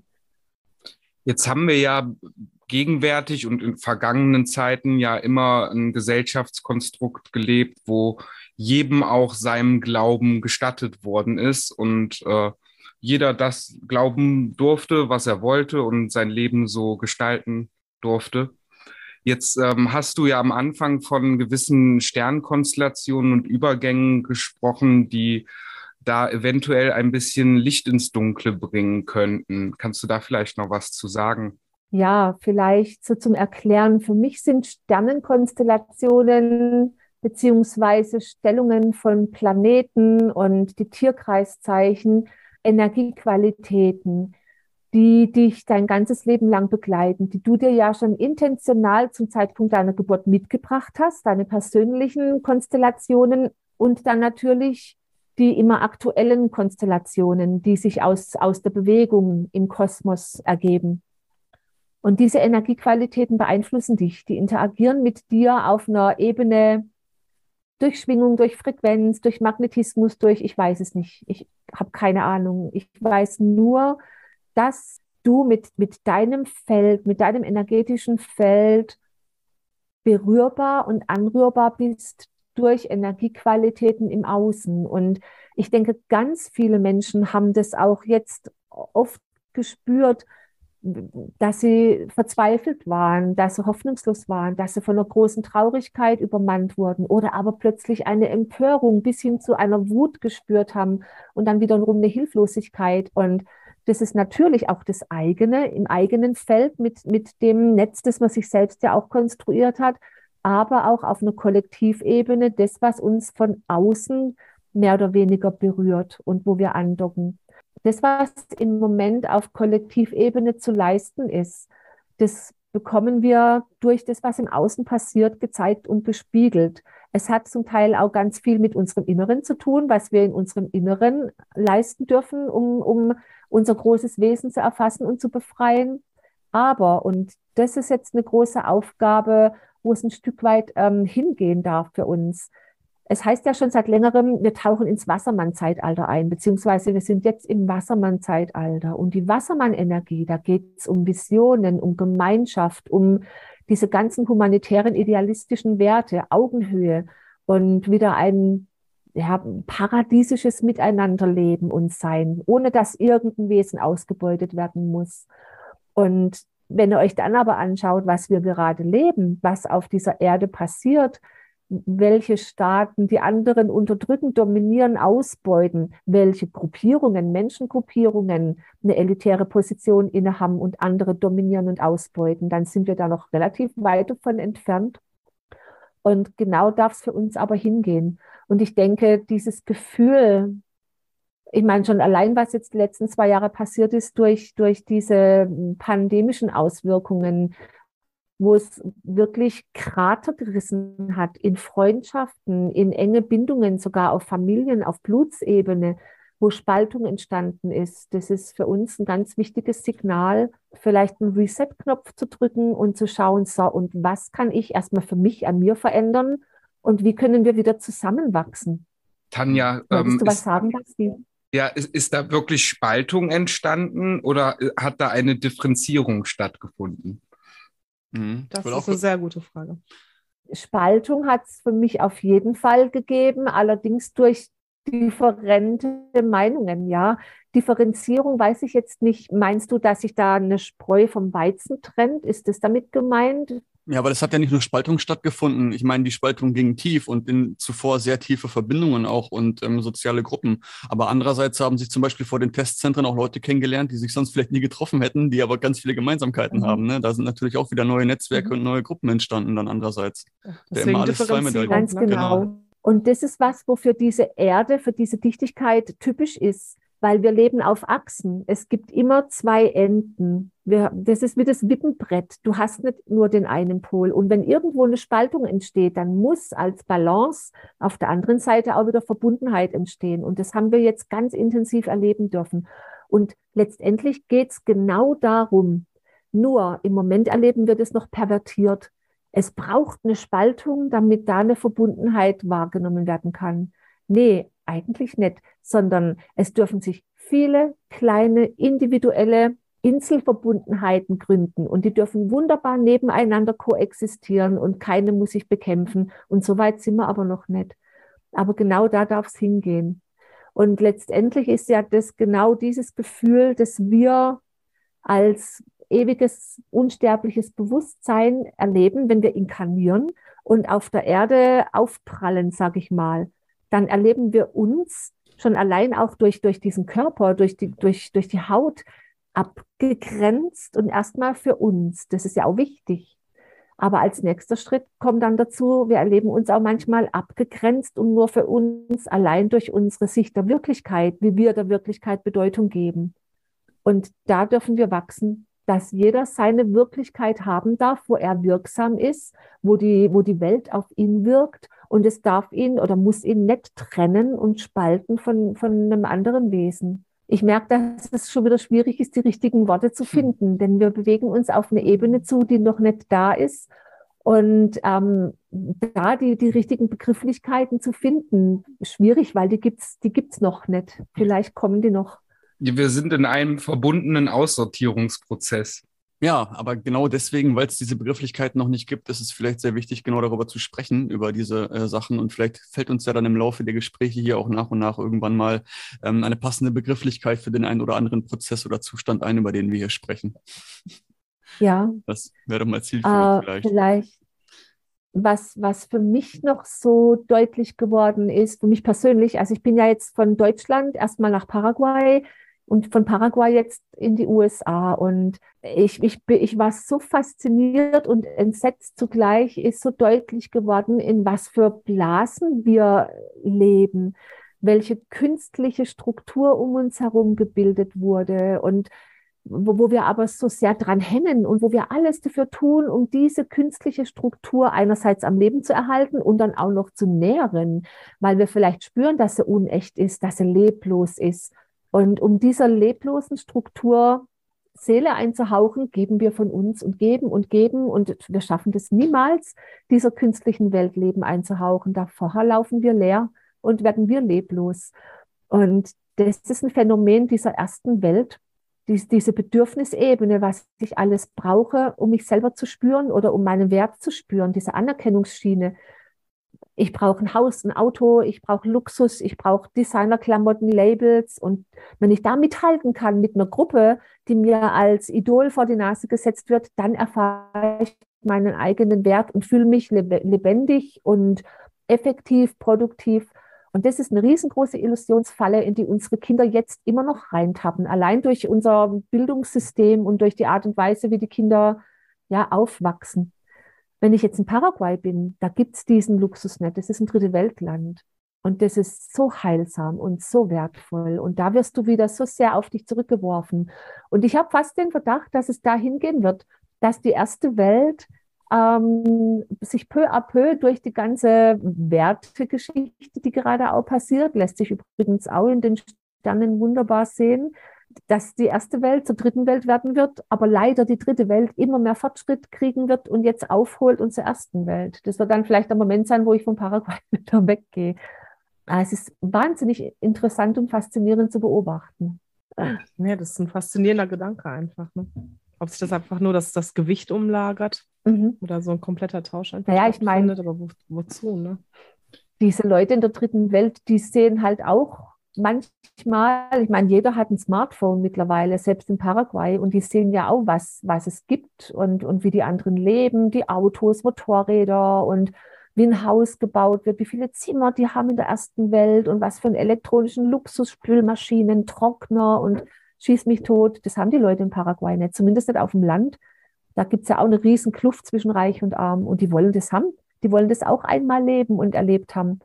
Bloß welchen Preis sie dafür bezahlen, diese Entrhythmisierung und dieses Wegführen von der Natur und von den wirklichen Werten in uns. Da dient ja schon der Mensch da drüben irgendwie wirklich so als Projektionsfläche für das Smartphone. Dann, das habe ich jetzt nicht verstanden. Ach so, ähm, nee, da ähm, dient ja der Mensch da drüben als Projektionsfläche für das Smartphone. Ja. Um das mal so im umgekehrten Sinne mal darzustellen. Inwiefern für das Smartphone der, Projektionsfläche? Ich habe Nee, nee, das, I don't der, get it. Ach so, ja. Ähm, nein, nein, der Mensch an sich, der da drüben so ähm, mittellos ist, der bedient ja auch mhm. ein Smartphone, sieht, was es alles in der anderen Welt gibt. Dementsprechend wirkt bzw. ist dieser Mensch in dem Moment die Projektionsfläche für das Smartphone, für diese westliche Welt. Ne, dass sich das da im Umkehrschluss, also da wieder die ganzen Energien rauszieht aus diesem Menschen, der eigentlich Mensch ist mit nicht vielen Mitteln. Mhm. Du meinst, das Smartphone ist, ist, wie eine Art Fenster. Ja, das ist das, das ja eh, ne? Fenster. Oder was hast du auch mal von gesagt? Von der dritten Tor, in die erste zur, Welt. Ja, Tor zur Außenwelt, sagtest du auch mal, Mirko, ne? Und so, ja, dass, dass ähm, die dann wirklich so von den Sinnen wegkommen, da wirklich da drüben Mensch zu sein und, und ähm, mit, den, mit den einfachsten Dingen zurechtzukommen, das funktioniert dann nicht mehr. Dann hat das Smartphone schon so ein Eigenleben entwickelt, dass es so viel Einfluss hat auf diese einfache haben leider viel zu Menschen. leider viel zu viele Menschen haben ihren eigenen Funken in ihr Smartphone übertragen. Mhm. leider viel zu viele. Das ist nicht nur dritte Welt. Wenn man wirklich achtsam ist, kann man wirklich merken, wie seine Aufmerksamkeitsenergie in dieses Display reingesaugt wird. Ehrlich. Ja. Aufmerksamkeitsenergie, genau. der ist gut. Mhm. Ja. Und dann du hast deinen Fokus nicht mehr bei dir und bei der beseelten Welt, sondern dein Fokus ist plötzlich in dieser künstlichen Welt drinne. Mhm. Und da wirst du so festgehalten und abgelenkt und Deshalb bin ich in keinen Social Media Sachen mehr drin. Ich habe Facebook gekickt, ich bin nicht in Twitter, beziehungsweise ich poste da nur zweimal im Monat meine Videos, aber ich interagiere da überhaupt gar nicht. Mich beschäftigt Telegram schon genug, wenn ich es zulasse. Also, mhm. ja. Lass es lieber zu. Das sind doch mal so Tage oder Abende oder Zusammenkünfte oder Spaziergänge, wo man das Handy komplett auslässt oder weglegt. Ähm, sehr wertvoll. Gerade heutzutage, dass man nicht mhm. immer in diesem Informationsfluten sich verloren fühlt oder verloren geht. Oder ähm, alleine schon die, ja. immer, die ständige Erreichbarkeit. Ne? Auch das mal kurzfristig genau. immer mal wieder Pausen gönnen davon. Oder noch schlimmer, das Gefühl, was ganz Wichtiges zu verpassen. Mhm so dieses Bedürfnis, immer up-to-date zu sein, immer online und immer alles mitzukriegen, weil man muss ja informiert sein. Es ist ja schon eine Verpflichtung dadurch, dass es möglich ist. Wie, du bist nicht informiert, du weißt nicht, was in der Welt vorgeht. Ja, also das habe ich schon lange nicht mehr, muss ja. ich sagen. Da habe ich schon ein paar Jahre wirklich ablegen können, diesen, diesen ja, etwas Verpassensdrang oder Zwang, was da aufkommt. Der Trigger. Genau. Mhm. Und ich, ich, sel genau. ich selber spüre bei mir diese zwei unterschiedlichen Energien immer. Den Beobachter und den Wahrnehmer, der alles versucht äh, zu betrachten. Und dann gibt es den Handler und der in der Außenwelt stattfindet. Und in dem Beobachter, da ist kein Anteil vom Ego drin. Also in dem Handler muss das Ego äh, die Oberhand behalten, ganz klar. Aber der, ja, sich versucht, den Überblick zu verschaffen, da ist das Ego ausgeschaltet für. Die Beobachterposition ist, sollte auf jeden Fall jenseits des Ego stattfinden. Aber spätestens, wenn es zum Weg der Handlung wird ja eine Bewertung stattfinden der Situation oder Wahrnehmung. Mhm. Und da muss man gucken, wie viel Einfluss das Ego auf diese Bewertung hat. Und dementsprechend auch Konsequenzen auf die Handlung danach. Ja, ich springe da immer Wobei... zwischen den beiden Energien. Also ich äh, kann dann auch schnell das eine ablegen und in das andere hineintauchen. Das können, sind bei mir fließende Übergänge auch oft. Wobei, wenn du dir beschreibst, was du beobachtest, und meistens passiert das ja auch, ohne dass du das irgendwie beeinflusst. So, du, du erfasst ja deine Mitwelt und es kommt in dich hinein. Und in dem Moment, wo es in dich hineinkommt, geht es durch dein Ego durch. Denn dein Ego ist ein Stück weit deine Brille, die du immer aufhast meiner Meinung nach. Also so erkläre ich mir meine Welt. Es ist ja auch so. Ja, also der Filter, durch den die alle umgebenden Existenzen oder, oder äh, Frequenzen oder alles, was da draußen halt rumschwirrt, wahrgenommen wird. Der Filter, der das ähm, in dein Bewusstsein lässt. Das ist quasi auch das, ja, das ist ja das Ego, der Ego-Filter. Auch in einer gewissen Ebene, ja. Mhm. Ich bemerke halt, wo mein Ego sich einschaltet und das einordnet oder versucht zu bewerten. Und dementsprechend hat es dann auch dem seinen Platz. Das ist nicht unbedingt der Bestimmer. Der Bestimmer. Ja, Kannst du das ich, ein bisschen erläutern? Also, ich, am besten machen wir das, glaube ich, mal mit einem anschaulichen Beispiel aus dem Leben, oder? Das ist ja immer am besten. Jo, mach mal. So, also äh, Thema Weiber, Frauen. So, ne? Ähm, ich bin weiblos und gehe so allein durchs Leben. Und jetzt kommt es natürlich dann mal zu einer Situation, dass ich eine Frau interessant finde und dass mein Ego mir sagt, haben wollen. So, ne? das passiert. so, jetzt gibt es dann aber auch eine Instanz in mir drin selber, die das dann nochmal neu bewerten kann. Das heißt, ähm, ich gehe in die Metaperspektive und frage mich, äh, wer oder was in mir drin ist gerade das, was versucht, das für sich zu, beein oder zu vereinnahmen. Und da dann ähm, ja Schlüsse zu ziehen und alles ähm, ja auszu, sich auszumalen, welche Variationen und so weiter, das passiert bei mir alles automatisch. Und da ist die Entscheidungsfindung dann weg vom Ego. Ich erkenne das Ego an sehe dann eine Frau, die ich interessant bin und die ich dann auch gerne ja für mich hätte und äh, da dann aber wieder neu abzuwägen, ob es sinnvoll ist, ob es äh, liebevoll ist, ob es äh, jetzt nur ein reines haben wollen Ding. Also diese ganzen Prozesse spielen da, kommen da mit dazu. Jetzt stellt mal lieber okay. eine Frage, bevor ich zu viel erzähle.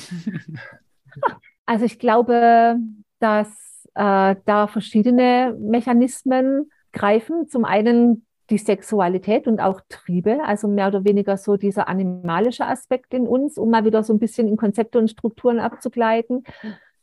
Der Wunsch nach körperlicher Nähe, auch nach gelebter Sexualität.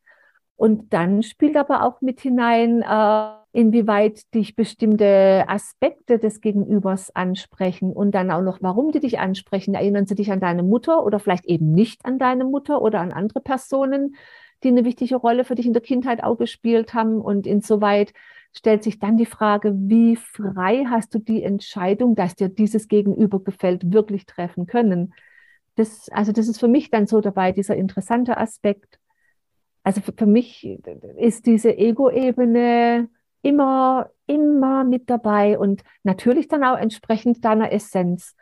Und ich glaube, der Unterschied ist zu spüren, wenn du jemanden triffst, der dich auf Seelenebene anspricht, wo es überhaupt nicht mehr um dich als in diesem Fleischsack befindlich geht, sondern wo du genau spürst, Energie, da ist was da, das fließt, da fühlt man sich gesehen und da sieht man auch den anderen jenseits der Hülle, was er wirklich ist. Das ist nochmal eine Qualität und das findet gerade auch ganz häufig statt. Habe ich dich jetzt erschlagen? Nö, ach, Quatsch. Das, das, das ist halt alles bei mir in diesem Ego-Ding schon drin. Das ist alles in dem einen Strang, der das abgleicht, schon so irgendwie ja, mit abgeglichen. Okay. Da würde ich das Ego vielleicht mal ein bisschen rausnehmen, eher, ne? Beziehungsweise da ein bisschen auseinandernehmen. Das ist es ja. Ich habe es ähm, mal total gefühlt und habe mich dadurch in Situationen verfangen gefühlt, die ich äh, mit mir nicht mehr vereinbaren konnte und habe es de dementsprechend dann äh, immer mehr runtergefahren, um mich wohler zu fühlen. Darf ich fragen, wie du das gemacht hast, wie du das geschafft hast, dein Ego runterzufahren? Boah, gute Frage. Nur durch den Extremgang in die andere Richtung, denke ich. Wenn du andere Richtung sagst, meinst du dann das Opposite zum Ego? Und wenn ja, was wäre das für dich gewesen, das Opposite? Boah, schwere Frage. Kann ich so keine Antwort drauf geben. Okay. Ja, wahrscheinlich reden wir wieder so ein bisschen bei der Definition des Egos aneinander vorbei an gewissen Punkten, ne? habe ich das Gefühl. Aber das ist, deswegen ist es ja wichtig, auch darüber zu sprechen. Erstmal die genaue Klassifizierung des Egos an sich. Ist es nur eine, eine Handlung oder Denkweise herauf, die das eigene Ich in den Mittelpunkt des Geschehens stellt und daraufgehend die Bewertung stattfinden lässt? Oder was hängt dann auch mit dran? da kommt mir so der Begriff inneres Kind nochmal auch so hoch. Viele, glaube ich, setzen das Ego auch mit dem inneren Kind gleich, was für mich selbst jetzt nicht unbedingt so stimmig wäre. Wie seht ihr das? Ja, du hast mir gerade die Antwort auf deine vorige Frage geliefert. Was ist mein Gegenspieler zu meinem Ego, mein innerliches Kind? Und das ist nur am Vervielfältigen, am positiv äh, verwirklichen und ähm, Neues schaffen. Schöpferisch kreativ tätig sein. Genau. Und das ist für mich tatsächlich in meiner eigenen Definition da der Gegenspieler vom Ego, mein innerliches Kind. Es gibt ja diese Therapieansätze innere Kindarbeit und ich habe da oft so für mich denken müssen, ob das nicht mehr die Arbeit äh, an der Bedürfnisebene ist in der Kindheit, die aber vielleicht gar nicht so hilfreich ist, wenn man als Erwachsener noch versucht, in die Vergangenheit zu gehen und dem damals vernachlässigten inneren Kind helfen zu wollen. Also es ist jetzt nur für mich so eine Überlegung. Ja, wir, wir ich gehen diese innere Kindarbeit nie angesprochen. Ja, wir gehen in dem Beispiel von dem äh, fast zu 100 Prozent vorkommenden äh, traumatisierten Kindheitsphänomen aus und das hatte ich so nicht. Ja, ich denke, in jeder Kindheit finden Traumatisierungen statt. Das bleibt gar nicht aus. Eben, das sind ja oftmals Situationen, Kennt- die kennt gar nicht das? so tragisch sind, aber bei dem Kind in der ähm, individuellen Bewertung dann plötzlich irgendwas auslösen. Das fühlt sich nicht anerkannt, gewertschätzt, verstanden, wahrgenommen oder so. Ja. Und das sind ja schon diese Mikrotraumatisierungen, die dann bestimmte Trigger implementieren in die Basisannahmen. So. ja. Mirko, Ja, bitte? Ja. lass das sein. Was denn? Ja, einfach sein lassen. Ach Nicht ja, genau. so negativ. Das war, da hatten wir darüber, hatten wir, glaube ich, noch gar nicht in der Sendung besprochen. Sehr interessant auch der Punkt, ne? Genau. Mit lass es sein. Wenn man überlegt, wie die meisten Leute diesen Satz verstehen, ne? Lass es sein, ist ja eher so eine Ermahnung dazu, eine Handlung zu unterlassen. Ne? Aber wenn man das in dem Sinne äh, versteht von let it be, lass es sein. Ne? Ja, Und Genau. ähm, allein schon, dass dieser Satz auf diese beiden We- Weisen so verschieden verstanden werden kann. Oder dass man so einen positiv, kreativ, schöpferischen Satz wie lass es sein, ne? so negativ auslegen kann wie lass es sein.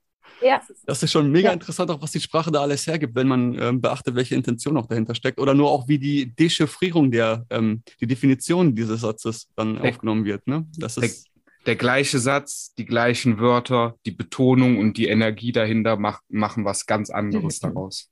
Ja, aber dreimal, viermal. Ne? absolut. aber selbst wenn du das mit positiver Intention vielleicht sagst und jemand, der das gar nicht so einschätzt oder versteht, versteht es trotzdem wieder so, wie er es verstehen möchte. Ja, es gibt ja auch diesen, ähm, Oder wie er dazu, an, wie er dazu ähm, trainiert wurde, es zu verstehen. Die Konditionierung kommt ja wieder nach oben. Es gibt Wenn man es ja auch gar nicht anders kennt. es gibt ja auch diesen motivationsraubenden Lass es sein äh, Formulierung, dieses Ach komm, dann lass es sein. So. Dieses Mhm. steckt da nicht mehr Energie rein. Was ja auch wieder mit der Definition des Unterlassens einer Tätigkeit Klar. zu beschreiben ist. Ja. Das ist ja das gleiche Prinzip. Aber ja. da steckt dann noch eine andere Oder- Energie hinter, Mhm. als dieses Lass es sein oder dieses Ach komm, lass es sein. Ja. Logisch, ganz klar. Das sind zwei völlig konträre Botschaften, wenn du die anders intens, äh, ja, intonierst, eine ganz andere Energie dahinter setzt. Ne? Vor allem die deutsche Sprache finde ich da wieder so mega präzise und sehr genau. Die Amerikaner sagen einfach Stop it. Natürlich auch mit einer entsprechenden Betonung, aber das ist eindeutig. Stop it. Aber lass es sein. Das, das, kann, das ist ja im Grunde so positiv und es wird dann so negativ verwendet. Mhm. Ist schon interessant. Da bin ich noch nie dahinter gestiegen. Ja, wir fangen ja auch gerade an, uns gegenseitig hinzuhören, anstatt uns zuzuhören. Hören, genau. Das ist ja auch das Sehen und wirklich Sehen wahrnehmen. Also da fällt mir jetzt dieses wunderschöne Lied Sound of Silence dazu ein. das Hello ist, Darkness, my friend. Ganz genau. Aber dann von Disturbed, nicht ja. das Original. Das Disturbed, die Version gefällt mir viel besser. Aber genauso, dass es Menschen gibt, die sehen, aber erkennen nicht und die hören, aber verstehen nicht und dass es so viele Lieder gibt, die nicht gesungen werden oder geschrieben werden, die werden niemals gesungen. Also ich, ich finde den Text gigantisch und passend für die Zeitqualität, total passend. Absolut. Ich habe, der hat auch voll was in mir ausgetriggert, der Song. Ich wollte den sogar bei einer letztrigen Sendung von uns mit verarbeiten. Aber mhm. ähm, vielleicht reicht es ja, wenn wir einfach mal den englischen Song ein wenig in Deutsch vorlesen. Und ähm, ja, ich mache das jetzt einfach mal. Hallo Dunkelheit, jo. mein alter Freund. Ich bin gekommen, um wieder mit dir zu sprechen, weil ein sanft erschleichendes Traumbild seinen Samen hinterließ, während ich schlief. Und das Traumbild, das in meinem Hirn gepflanzt wurde, bleibt weiter bestehen, im Klang der Stille. In unruhigen Träumen ging ich allein auf engen Straßen mit Kopfsteinpflaster, im Schein der Straßenlaterne schlug ich meinen Kragen hoch gegen Kälte und Feuchtigkeit, als mir das Aufblitzen einer Neonlampe in die Augen stach, das die Nacht unterbrach und den Klang der Stille störte. Im grellen Licht sah ich zehntausend Menschen, vielleicht auch mehr. Die reden, redeten ohne zu sprechen, Menschen, die hörten ohne zuzuhören, Menschen, die Lieder schrieben, die von niemandem jemals gesungen werden, und keiner wagte, den Klang der Stille zu stören. Ich denke, das reicht erstmal. Wunderschön.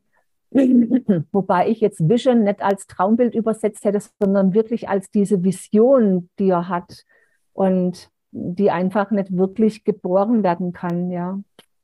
Ja, es ist ein wunderschönes Lied und mega aktuell, mega aktuell, finde ich. So Denn das Zuhören, das aktive Zuhören, das ist, wir können das ja schon gar nicht mehr wirklich hinhören, was der andere auch wirklich aussagen möchte. Es fängt ja schon da an, dem anderen bei dem, was er sagen möchte, die ungeteilte Aufmerksamkeit zukommen zu lassen und nicht nebenbei irgendwie aufs Handy zu gucken und so. Da scheitert es ja auch heutzutage bei vielen schon dran. Ich meine, ich erwische mich auch immer mehr da, immer ab und zu mal dabei, aber in letzter Zeit achte ich wirklich drauf, dass wenn ich Gespräche führe, äh, da halt nicht irgendwie zwischendurch irgendwelche Ablenkungen stattfinden. Aber trotzdem passiert es immer mal wieder. Ne? Wir sind da ja alle gebrannte Kinder so. Und das ist ja nur die Ablenkung die im Außen. Ja. Die innere Ablenkung, die findet auch immer statt. Und da ist es dann auch eine oh, ja. gewisse Form des Respektes, dem anderen hinzuhören und ihm seinen Raum zu lassen. Ja, die Achtsamkeit dann auch zu haben, wieder sensibilisiert zu sein für das, was überhaupt um einen rum passiert, ohne sich zu sehr im Außen zu verlieren, sondern auch da wieder die Balance zu halten zwischen der Sensibilisierung für das in mir und für das im Außen. Und ich bin wieder bei den Achsen. Es geht immer um die Achse und um das Ausgleichen von verschiedenen Polen, von Polen, die sich diametral gegenüberstehen, die sich zutiefst herausfordern, aber auch gegenseitig bedingen und stärken können. Und wenn wir das schaffen zu meistern, in dieser Ebene, diese gegensätzlichen Pole auszubalancieren, dass sie sich wirklich wieder gegenseitig befruchten und stärken können, dann sind wir dabei, unsere Existenz zu meistern. Wenn wir endlich anfangen, wirklich miteinander verbunden zu sein und uns zu bestärken, dann sieht die Welt morgen schon ganz anders aus und die oberflächliche mhm. Verbundenheit der Welt, die sie sich alle einreden, kann dann endlich mal losgelassen werden und wir können das Wirkliche zum Wirken bringen. Ja, ja vor einzelne von uns genau. wirklich zu dem Teil wird, den er darstellen kann und so, dass die einzelnen Teile im Kompletten ähm, sich gegenseitig ergänzen und ein neues großes Ganzes ergeben, was so gar nicht möglich wäre. Ja, deshalb mag ich so dieses Bild von dem Mosaik so sehr auf die Menschheit angewendet. Und ein Mosaik wird dadurch schön, dass es so viele verschiedene Mosaiksteinchen gibt. So ein Einheitsmosaik, wo alle Steine gleich sind, ist kein Mosaik mehr. Das ist dann nur noch so ein Brei. Und das wollen sie uns glauben machen, dass es das anzustreben gilt. Und nein. Dann der gepflasterte Einheitsweg, wo jeder Stein gleich aussieht. Ja, genau. Ja, ich habe noch einen äh, weiteren Kommentar hier, den ich vorlesen möchte. Und zwar hatten wir ja letztes Mal auch viel über die Illusion Mensch gesprochen. Und hier geht es auch wieder um die Begrifflichkeitsdefinition, aber ich lese einfach mal vor. Und zwar von Dione Gazurek haben wir den Kommentar. Sind wir Menschen? Ich meine ja, denn der Mensch ist nach meinem Empfinden eben nicht dieser biologische Avatar hier. Wieder geht es nur um das Verständnis der Begriffe. Ich verstehe unter Mensch die seelische Bewusstseinsessenz, die alle wahrhaft menschlichen Wesen haben. Was du bist, auch weit außerhalb von hier, solange da irgendeine Individualität besteht, die kosmische Menschheitsfamilie oder so ähnlich, ist halt meine derzeitige Wahrnehmung. Aber wirklich sehr schön und belebend, euch gesehen zu haben. Ja. ja, ja Danke für den Kommentar, liebe Dione. Und ähm, ja, Tanja, lass doch mal da einsteigen ist das Menschsein doch viel mehr als nur der Bio-Avatar? Ja. Also für mich ist der Begriff Mensch nur auf das irdische Sein anwendbar. Das ist so meine Erkenntnisebene. Denn wenn ich in anderen Welten unterwegs bin, dann habe ich diesen Körper nicht, dann habe ich diese menschlich dichte, dichte Struktur nicht und vor allem diesen emotionalen, herausfordernden Apparat nicht mit dabei. Und das ist genau das, was den Menschen zum Menschen macht. Aber was vielleicht nicht genug transportiert wurde. Was ich aus der geistigen Welt an Informationen erhalten habe, ist, dass die Menschheitsebene, diese Welterde mit all ihren Herausforderungen, wirklich die allerletzte Abschlussklasse, Meisterklasse ist, durch die wir als Bewusstseine gehen. Und deshalb inkarnieren auch nicht alle Bewusstseine, weil sie genau wissen, hier geht's ums Ganze. Es ist so irre herausfordernd und von so großer Bedeutung auch auf kosmischer Ebene, was wir hier bewerkstelligen. Sprich Menschwerdung in dem Sinne, dass du inkarnierst und hier als Mensch lebst, ist wie, wie auf der Erde die Universität und der höchste Titel, den du überhaupt erreichen kannst. Denn du hast hier dich mit Dingen auseinanderzusetzen, mit Emotionen, mit, mit all den, mit Leid, mit Verlust, mit, mit höchstem Glück und Freude und alles manchmal miteinander so eng verwoben, das gibt es in den anderen Welten nicht. Das habe ich in den anderen Ebenen nicht so erfahren. Und das macht dieses Menschsein hier zu sowas absolut mega Besonderem, aber auch zu einer riesengroßen Herausforderung. Und für mich ist es ganz klar, in dem Moment, wo ich hier inkarniere, agiere ich als Mensch, ohne dass ich der Mensch bin, sondern ich agiere hier als Mensch. Aber vielleicht ist es auch meine Essenz als erinnere Seele. Ich weiß parallel immer, dass das nicht alles ist, dass wenn mein, mein Menschsein hier beendet ist, ich immer noch bin. Und das, was ich zutiefst bin, der diesen menschlichen Körper beseelt, das ist unsterblich.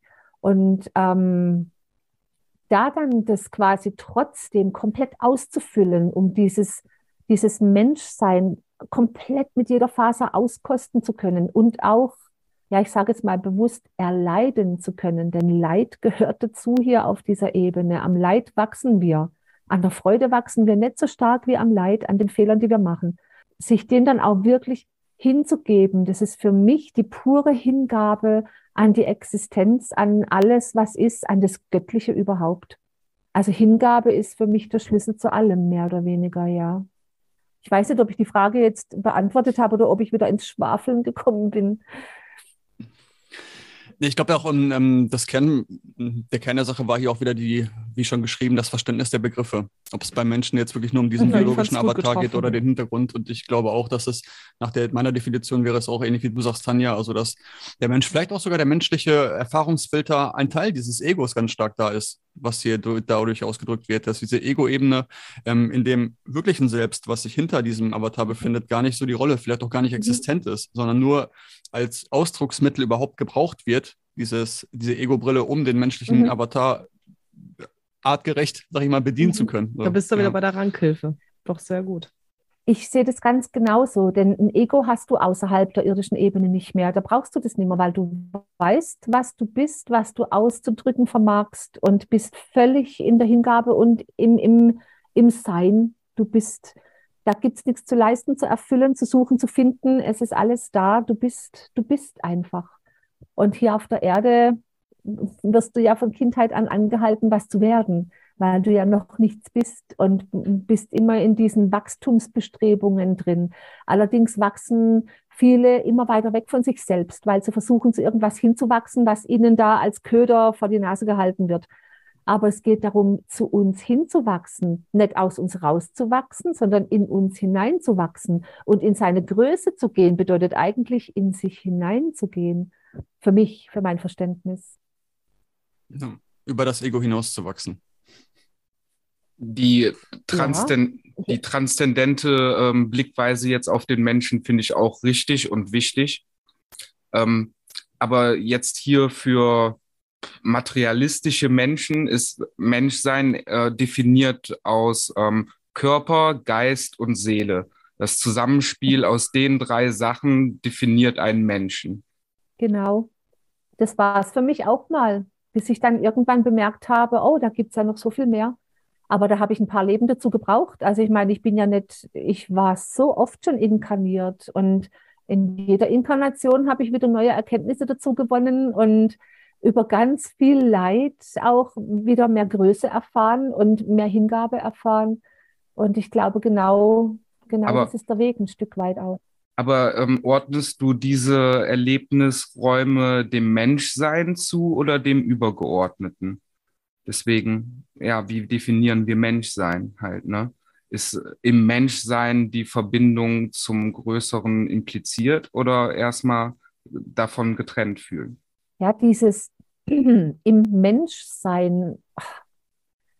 Für mich ist es schwierig, weil, weil ich weiß, dass ich kein Mensch bin, sondern dass ich hier diese menschliche Erfahrung mache. Von daher muss ich erst mal gucken, wie ich mit dem Begriff umgehe, im Menschsein ich glaube, da komme ich wieder über diese Hingabe hin. Wenn ich mich jetzt dieser Aufgabe hier auf der Erde, zu der ich mich bereit erklärt habe und zu der ich auch hoch motiviert bin, es gab auch Zeiten, da habe ich mich verteufelt, warum ich zum Teufel hierher inkarniert bin. Da konnte ich das gar nicht nachvollziehen. Aber ich bin jetzt in dieser kompletten Hingabe drin und von daher möchte ich auch alles annehmen, was es braucht, um diese Erdenerfahrung zu meistern. Und dazu braucht es einen Körper, diesen menschlichen Körper. Und Vielleicht ist es das, was viele als Menschsein im Menschsein auch definieren, in diesem Körper zu sein und alles anzunehmen, die ganze Gefühlsebene, wo Leid und Freude dazugehört und halt dieses ständige Ausbalancieren müssen. Ich meine, dein Körper gibt es dir ja vor, es geht immer um Balance, dein Stoffwechsel, du hast mal einen sauren, mal einen alkalischen Haushalt, du hast mal zu viel von dem, zu wenig von dem. Es geht immer um Balance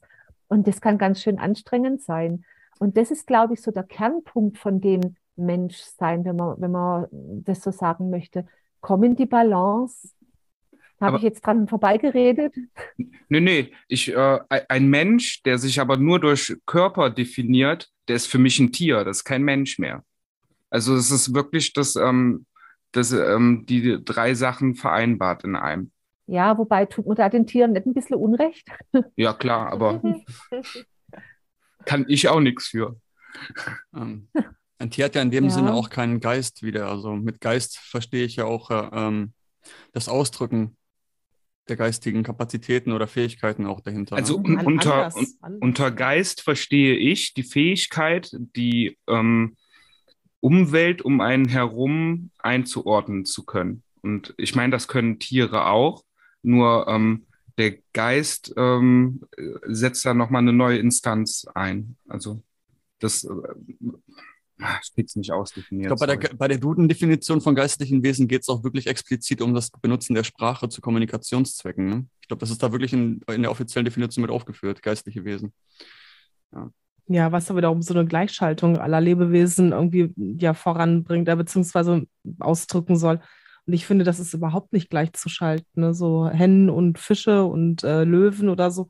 man kann das gar nicht auf eine Linie ziehen, um zu sagen, ne, dass das eine Wesen im anderen höher gestellt ist, weil jedes für sich ja seine eigene komplette Welt ist mit allen Fähigkeiten und mhm. du weißt, was die für feinstoffliche andere ähm, Kommunikationsmittel haben, die wir überhaupt nicht verstehen, die unseren aber so wesentlich höher ähm, ja, in, in, in der Natur einfach ähm, vorgegeben sind für diese Tiere, für mhm. diese ganzen anderen Mechanismen. Also ich erlaube mir gar nicht zu sagen, Tier hat keinen Geist oder ich stehe mit meinem Körper über dem Geist. Nur weil ich schreiben, rechnen, lesen kann, heißt es nicht, dass ich irgendwie mhm. andere tolle Sachen machen kann. Ne? Ich bin da in Sachen Tieren absolut gleichgeschaltet mit den Menschen.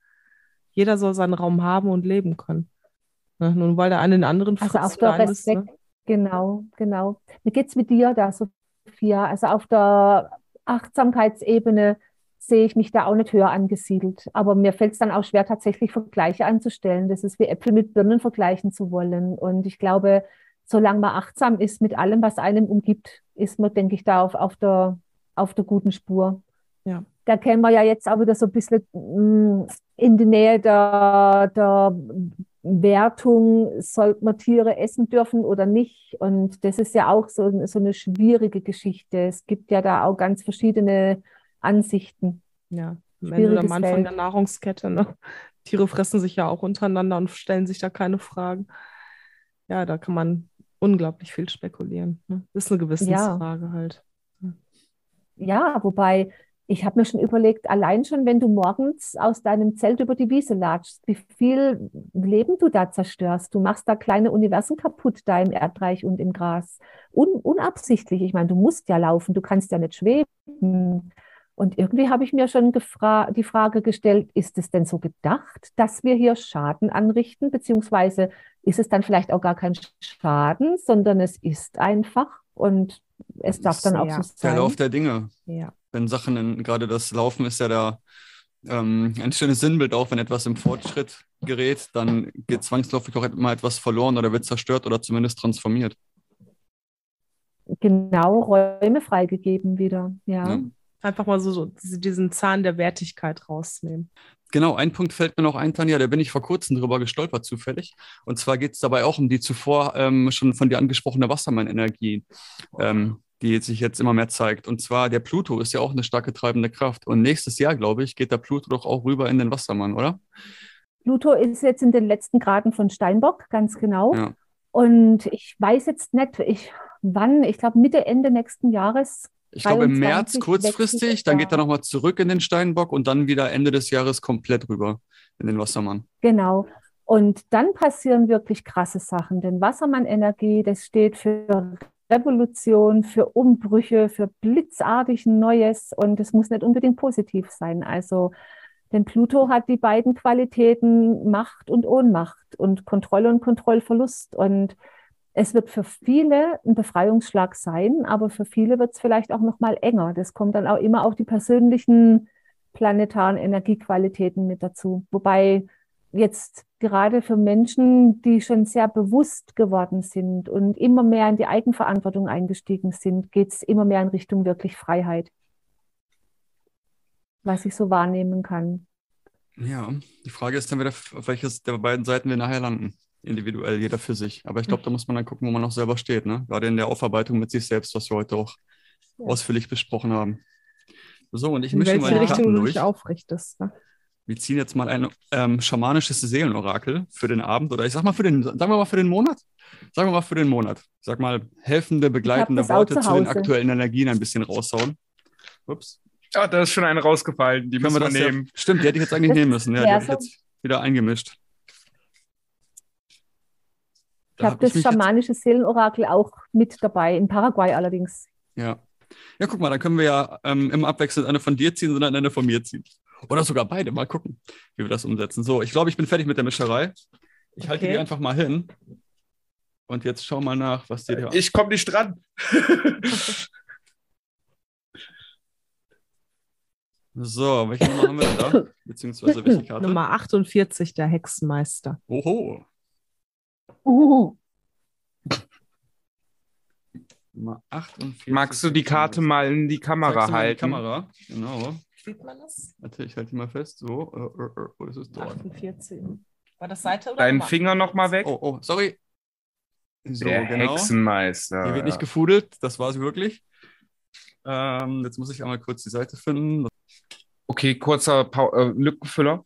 Die Pluto-Energie hat dann mit mir im Moment auch krass was zu tun, weil ich habe äh, die letzten drei Tage beim Aufstehen voll den Erkenntnisprozess und da bleiben nur zwei Worte bei mir hängen und das ist Kontrolle und Loslassen. ich bin mhm. dabei, Sebastian. Mhm. Ja, also ich denke, jeder kommt gerade an die Grenzen, wo er schauen darf, wann habe ich zu viel Kontrollbestrebungen und wann erlebe ich vielleicht einen Kontrollverlust, dass ich kontrolliert werde und das aber gar nicht möchte oder brauche und wie schaffe ich es wieder in meine Eigenmacht hinein. Und da hilft vor allem, wenn man sich diese plutonische Energie zunutze machen kann, indem man schaut, welche Räume muss ich freigeben, welche Be Beziehungen, auch welche Bindungen darf ich überprüfen und vielleicht auch freigeben. Und das ist dann auch mit, mit Abschied, mit, mit Trauer verbunden, mit Schmerz und vor allem auf der Werteebene. Vielleicht kann ich da nachher noch was dazu sagen, denn die Werteebene, die steht gerade sehr auf dem Prüfstand. Da werden wir gleich zu kommen. So, aber jetzt erstmal den Hexenmeister. Der Hexenmeister, die Essenz. Dies ist die Quelle der dunklen Macht. Der Hexenmeister steht für die destruktive Seite der menschlichen Psyche und für selbstsüchtiges Verhalten, das anderen schadet.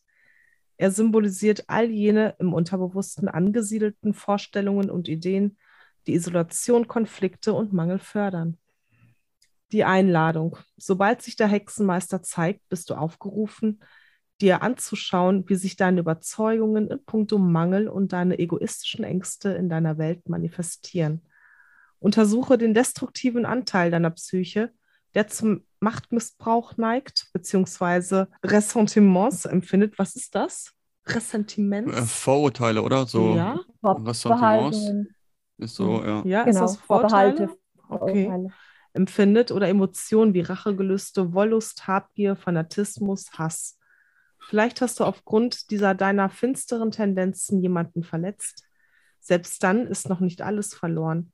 Du hast nur vergessen, dass alle Lebewesen miteinander verbunden sind und im Universum der Überfluss herrscht. Der Hexenmeister fordert dich auf, dein Denken zu verändern. Er stellt dir also eine zweite Chance in Aussicht. Nimm eine Kurskorrektur vor und komm nicht auf die Idee, das Dunkle in dir jemand anderem zum Vorwurf zu machen. Schließ stattdessen Frieden damit und schlag einen neuen Weg ein sehr interessant, äh, wie das auch wirklich auf die Inhalte der Sendung passt, was wir da heute besprochen haben. Und ja. auch so, wenn man sich umschaut, ja. fallen mir jetzt auch einige Fallbeispiele ein, wo wirklich konkret genau das jetzt abgefragt wird auch. Ne? Sehr interessant, sehr interessant. Die Medizin dazu? dazu, genau. Also ähm, das, was ich nicht ausdrucken konnte, wurde dann jetzt ausgedrückt. Danke. Gut. So, die Medizin ist immer für den Fall, ne, falls man sich, äh, falls man das nicht erkennt oder falls man nicht weiß, wie man da rangehen sollte. Also der zuerst gelesene Teil gerade beschreibt quasi den Prozess an sich jetzt gerade. Und wenn man das nicht ähm, umsetzen kann, dann tritt später die Medizin so in Kraft, ne? So, wenn ich das Bis, richtig verstanden habe, oder? Und ja, das, als, die, äh, das tritt in Kraft, beziehungsweise da hast du halt eben. So antwortet, kann das Universum dann antworten bist du durcheinander, weil du mit deinen Charakterschwächen und den Schmerzen konfrontiert wurdest, die du zu anderen, äh, die du anderen zufügst, wenn du aus dem Gleichgewicht gerätst. Angesagt ist momentan nichts anderes als radikale Selbstakzeptanz. Du musst diese düsteren Aspekte jetzt integrieren, damit du dich nicht länger fahrlässig verhältst und womöglich dir oder deinen Lieben noch mehr schadest. Es ist höchste Zeit, aus der Verleugnung herauszukommen und die Verantwortung für dein Tun und Handeln zu übernehmen. Begegnest du der Energie des Hexenmeisters in Demut, verwandelt sich diese zerstörerische Kraft so, dass du sie in, äh, in, den Dienst des höchsten Wohles aller stellen kannst. Vielleicht möchtest du dein Verhalten ändern und Wiedergutmachung leisten. Oh ja, tu das. Es wird dich von den Schatten befreien und dir den Weg ins Licht eröffnen. Fantastisch. Ich bin gerade ziemlich getriggert und würde das gerne loswerden. Ähm, es ich hat auch. Fang du an. Äh, es gab damals einen Künstler, Nicolas Poussin, Poussin, boah, ich kann kein Französisch aussprechen. Nicht schlimm. Ja, der hat ähm, das Gemälde gemacht, ähm, Et in Arcadia Ego, was übersetzt heißt, auch ich bin in Akazien oder im Paradies gewesen. Und das wollte ich gerne einbringen. Et in Arcadia Ego. Was mich so ein bisschen angetriggert hat, war wieder diese, zwar schon Dichotomie hell-dunkel, Licht und Schatten, aber so dieses Dunkle und den Schatten als negativ darstellend. Und also ich mag das Seelenorakel sehr, das Schamanische, aber ähm, ich habe auch mal gegoogelt, die Autoren, die das zusammengestellt haben, was, was die für einen Background haben. Und der fließt dann natürlich immer mit ein. Und ich bin in den Strukturen nicht mehr so sehr drin. Nichtsdestotrotz finde ich ähm, den Hexenmeister mega, mega hilfreich, krass, auch stimmig zu dem, was wir jetzt die ganze Zeit besprochen haben. Und seine Schattenanteile zu kennen und dann liebevoll zu, zu umarmen und sie nicht zu verteufeln oder gar überwinden zu wollen, sondern sie zu integrieren. Vor allem kommt ja da auch Lilith mit rein, diese tiefe, Wollte dunkle, weibliche sagen, Kraft, ja. wo dunkel nicht negativ ist. Ja. Das ist, ähm, es geht um, um Ganzheit, um Heilsein und um Ganzsein und um alles zu umarmen und nicht zu verurteilen oder überwinden zu wollen. Ja, richtig. So, du wolltest noch was erzählen, aber Tanja, sagtest du gerade. Irgendwas ist dir noch gerade eingefallen? Vielleicht noch ganz kurz. Ähm, ich merke schon, wie ich in Verbindung ge gegangen bin. Das ist immer spannend und echt okay. krass. Ähm, es, es geht in den nächsten Monaten oder ja, wir sind noch nicht am Peak. Es geht jetzt in den nächsten Zeiten vor allem darum, dass wir in uns erkennen, was unsere Werte sind. Die hängen mit unserer Überzeugung und unserem Glauben ganz fest zusammen. Und da zu schauen, welche Werte sind es denn überhaupt wert, wert genannt zu sein und wofür gebe ich mich dahin, wofür gebe ich meine Energie, meine Lebensfreude und Kraft. Und da gehören jetzt auch die materiellen Werte mit rein, die gerade im Außen sehr auf dem Prüfstand sind. Ich meine, wir haben Inflation, Währungen sind wackelig geworden. Viele können mit ihrer jetzigen Währung gar nicht mehr das alles ja, erreichen oder bewerkstelligen, was sie mal geglaubt haben, dass es können. Und viele sind in Angst und Zweifel, oh Gott, wie sichere ich denn meine Werte, meine materiellen? Und ein Stück weit ist es, was uns da im Außen gezeigt wird, auch in unserem Inneren. Welche Werte will ich denn wirklich so krampfhaft festhalten? und behüten, sind es wirklich Werte, die mich in mein wahres Sein bringen und die mir hier diese menschliche Erfahrung auch ermöglichen. Und was auch wirklich ansteht, und da kommen wir jetzt auch zu Pluto, der in den Wassermann wandeln wird. Es darf wieder Verbindungen geben auf der Herzebene, wo jedes Individuum in seiner Kraft ist und wo keine Ohnmacht und, und Missbräuche mehr bestehen, keine Übergriffe mehr, dieses Plutonische, das ja da auch mit drin ist, sondern wo wir wieder in Gemeinschaften kommen, wo jeder als Individuum in seiner Einzigartigkeit strahlen darf. Und dann kommen da auch wieder die wahren Werte mit rein, das, was wir wirklich bewahren sollten. Und der erste Schritt dahin ist, überprüf deinen Glauben, überprüf das, wofür du stehst, wofür du dich hingibst, wofür du dich vielleicht sogar auch hergeben würdest. Ich meine, in früheren Zeiten sind wir auch schon für unsere Überzeugung gestorben. Und in der jetzigen Zeit reicht schon die Drohung, dass unser YouTube-Kanal gekündigt wird und wir schrauben wir schrauben uns ein bisschen zurück oder dass uns andere Ressourcen weggenommen werden. Also wirklich für unsere Werte zu stehen oder uns denen hinzugeben, das ist die Aufgabe, die uns jetzt mehr und mehr auch wieder gestellt werden wird. Das ist astrologisch eindeutig zu sehen.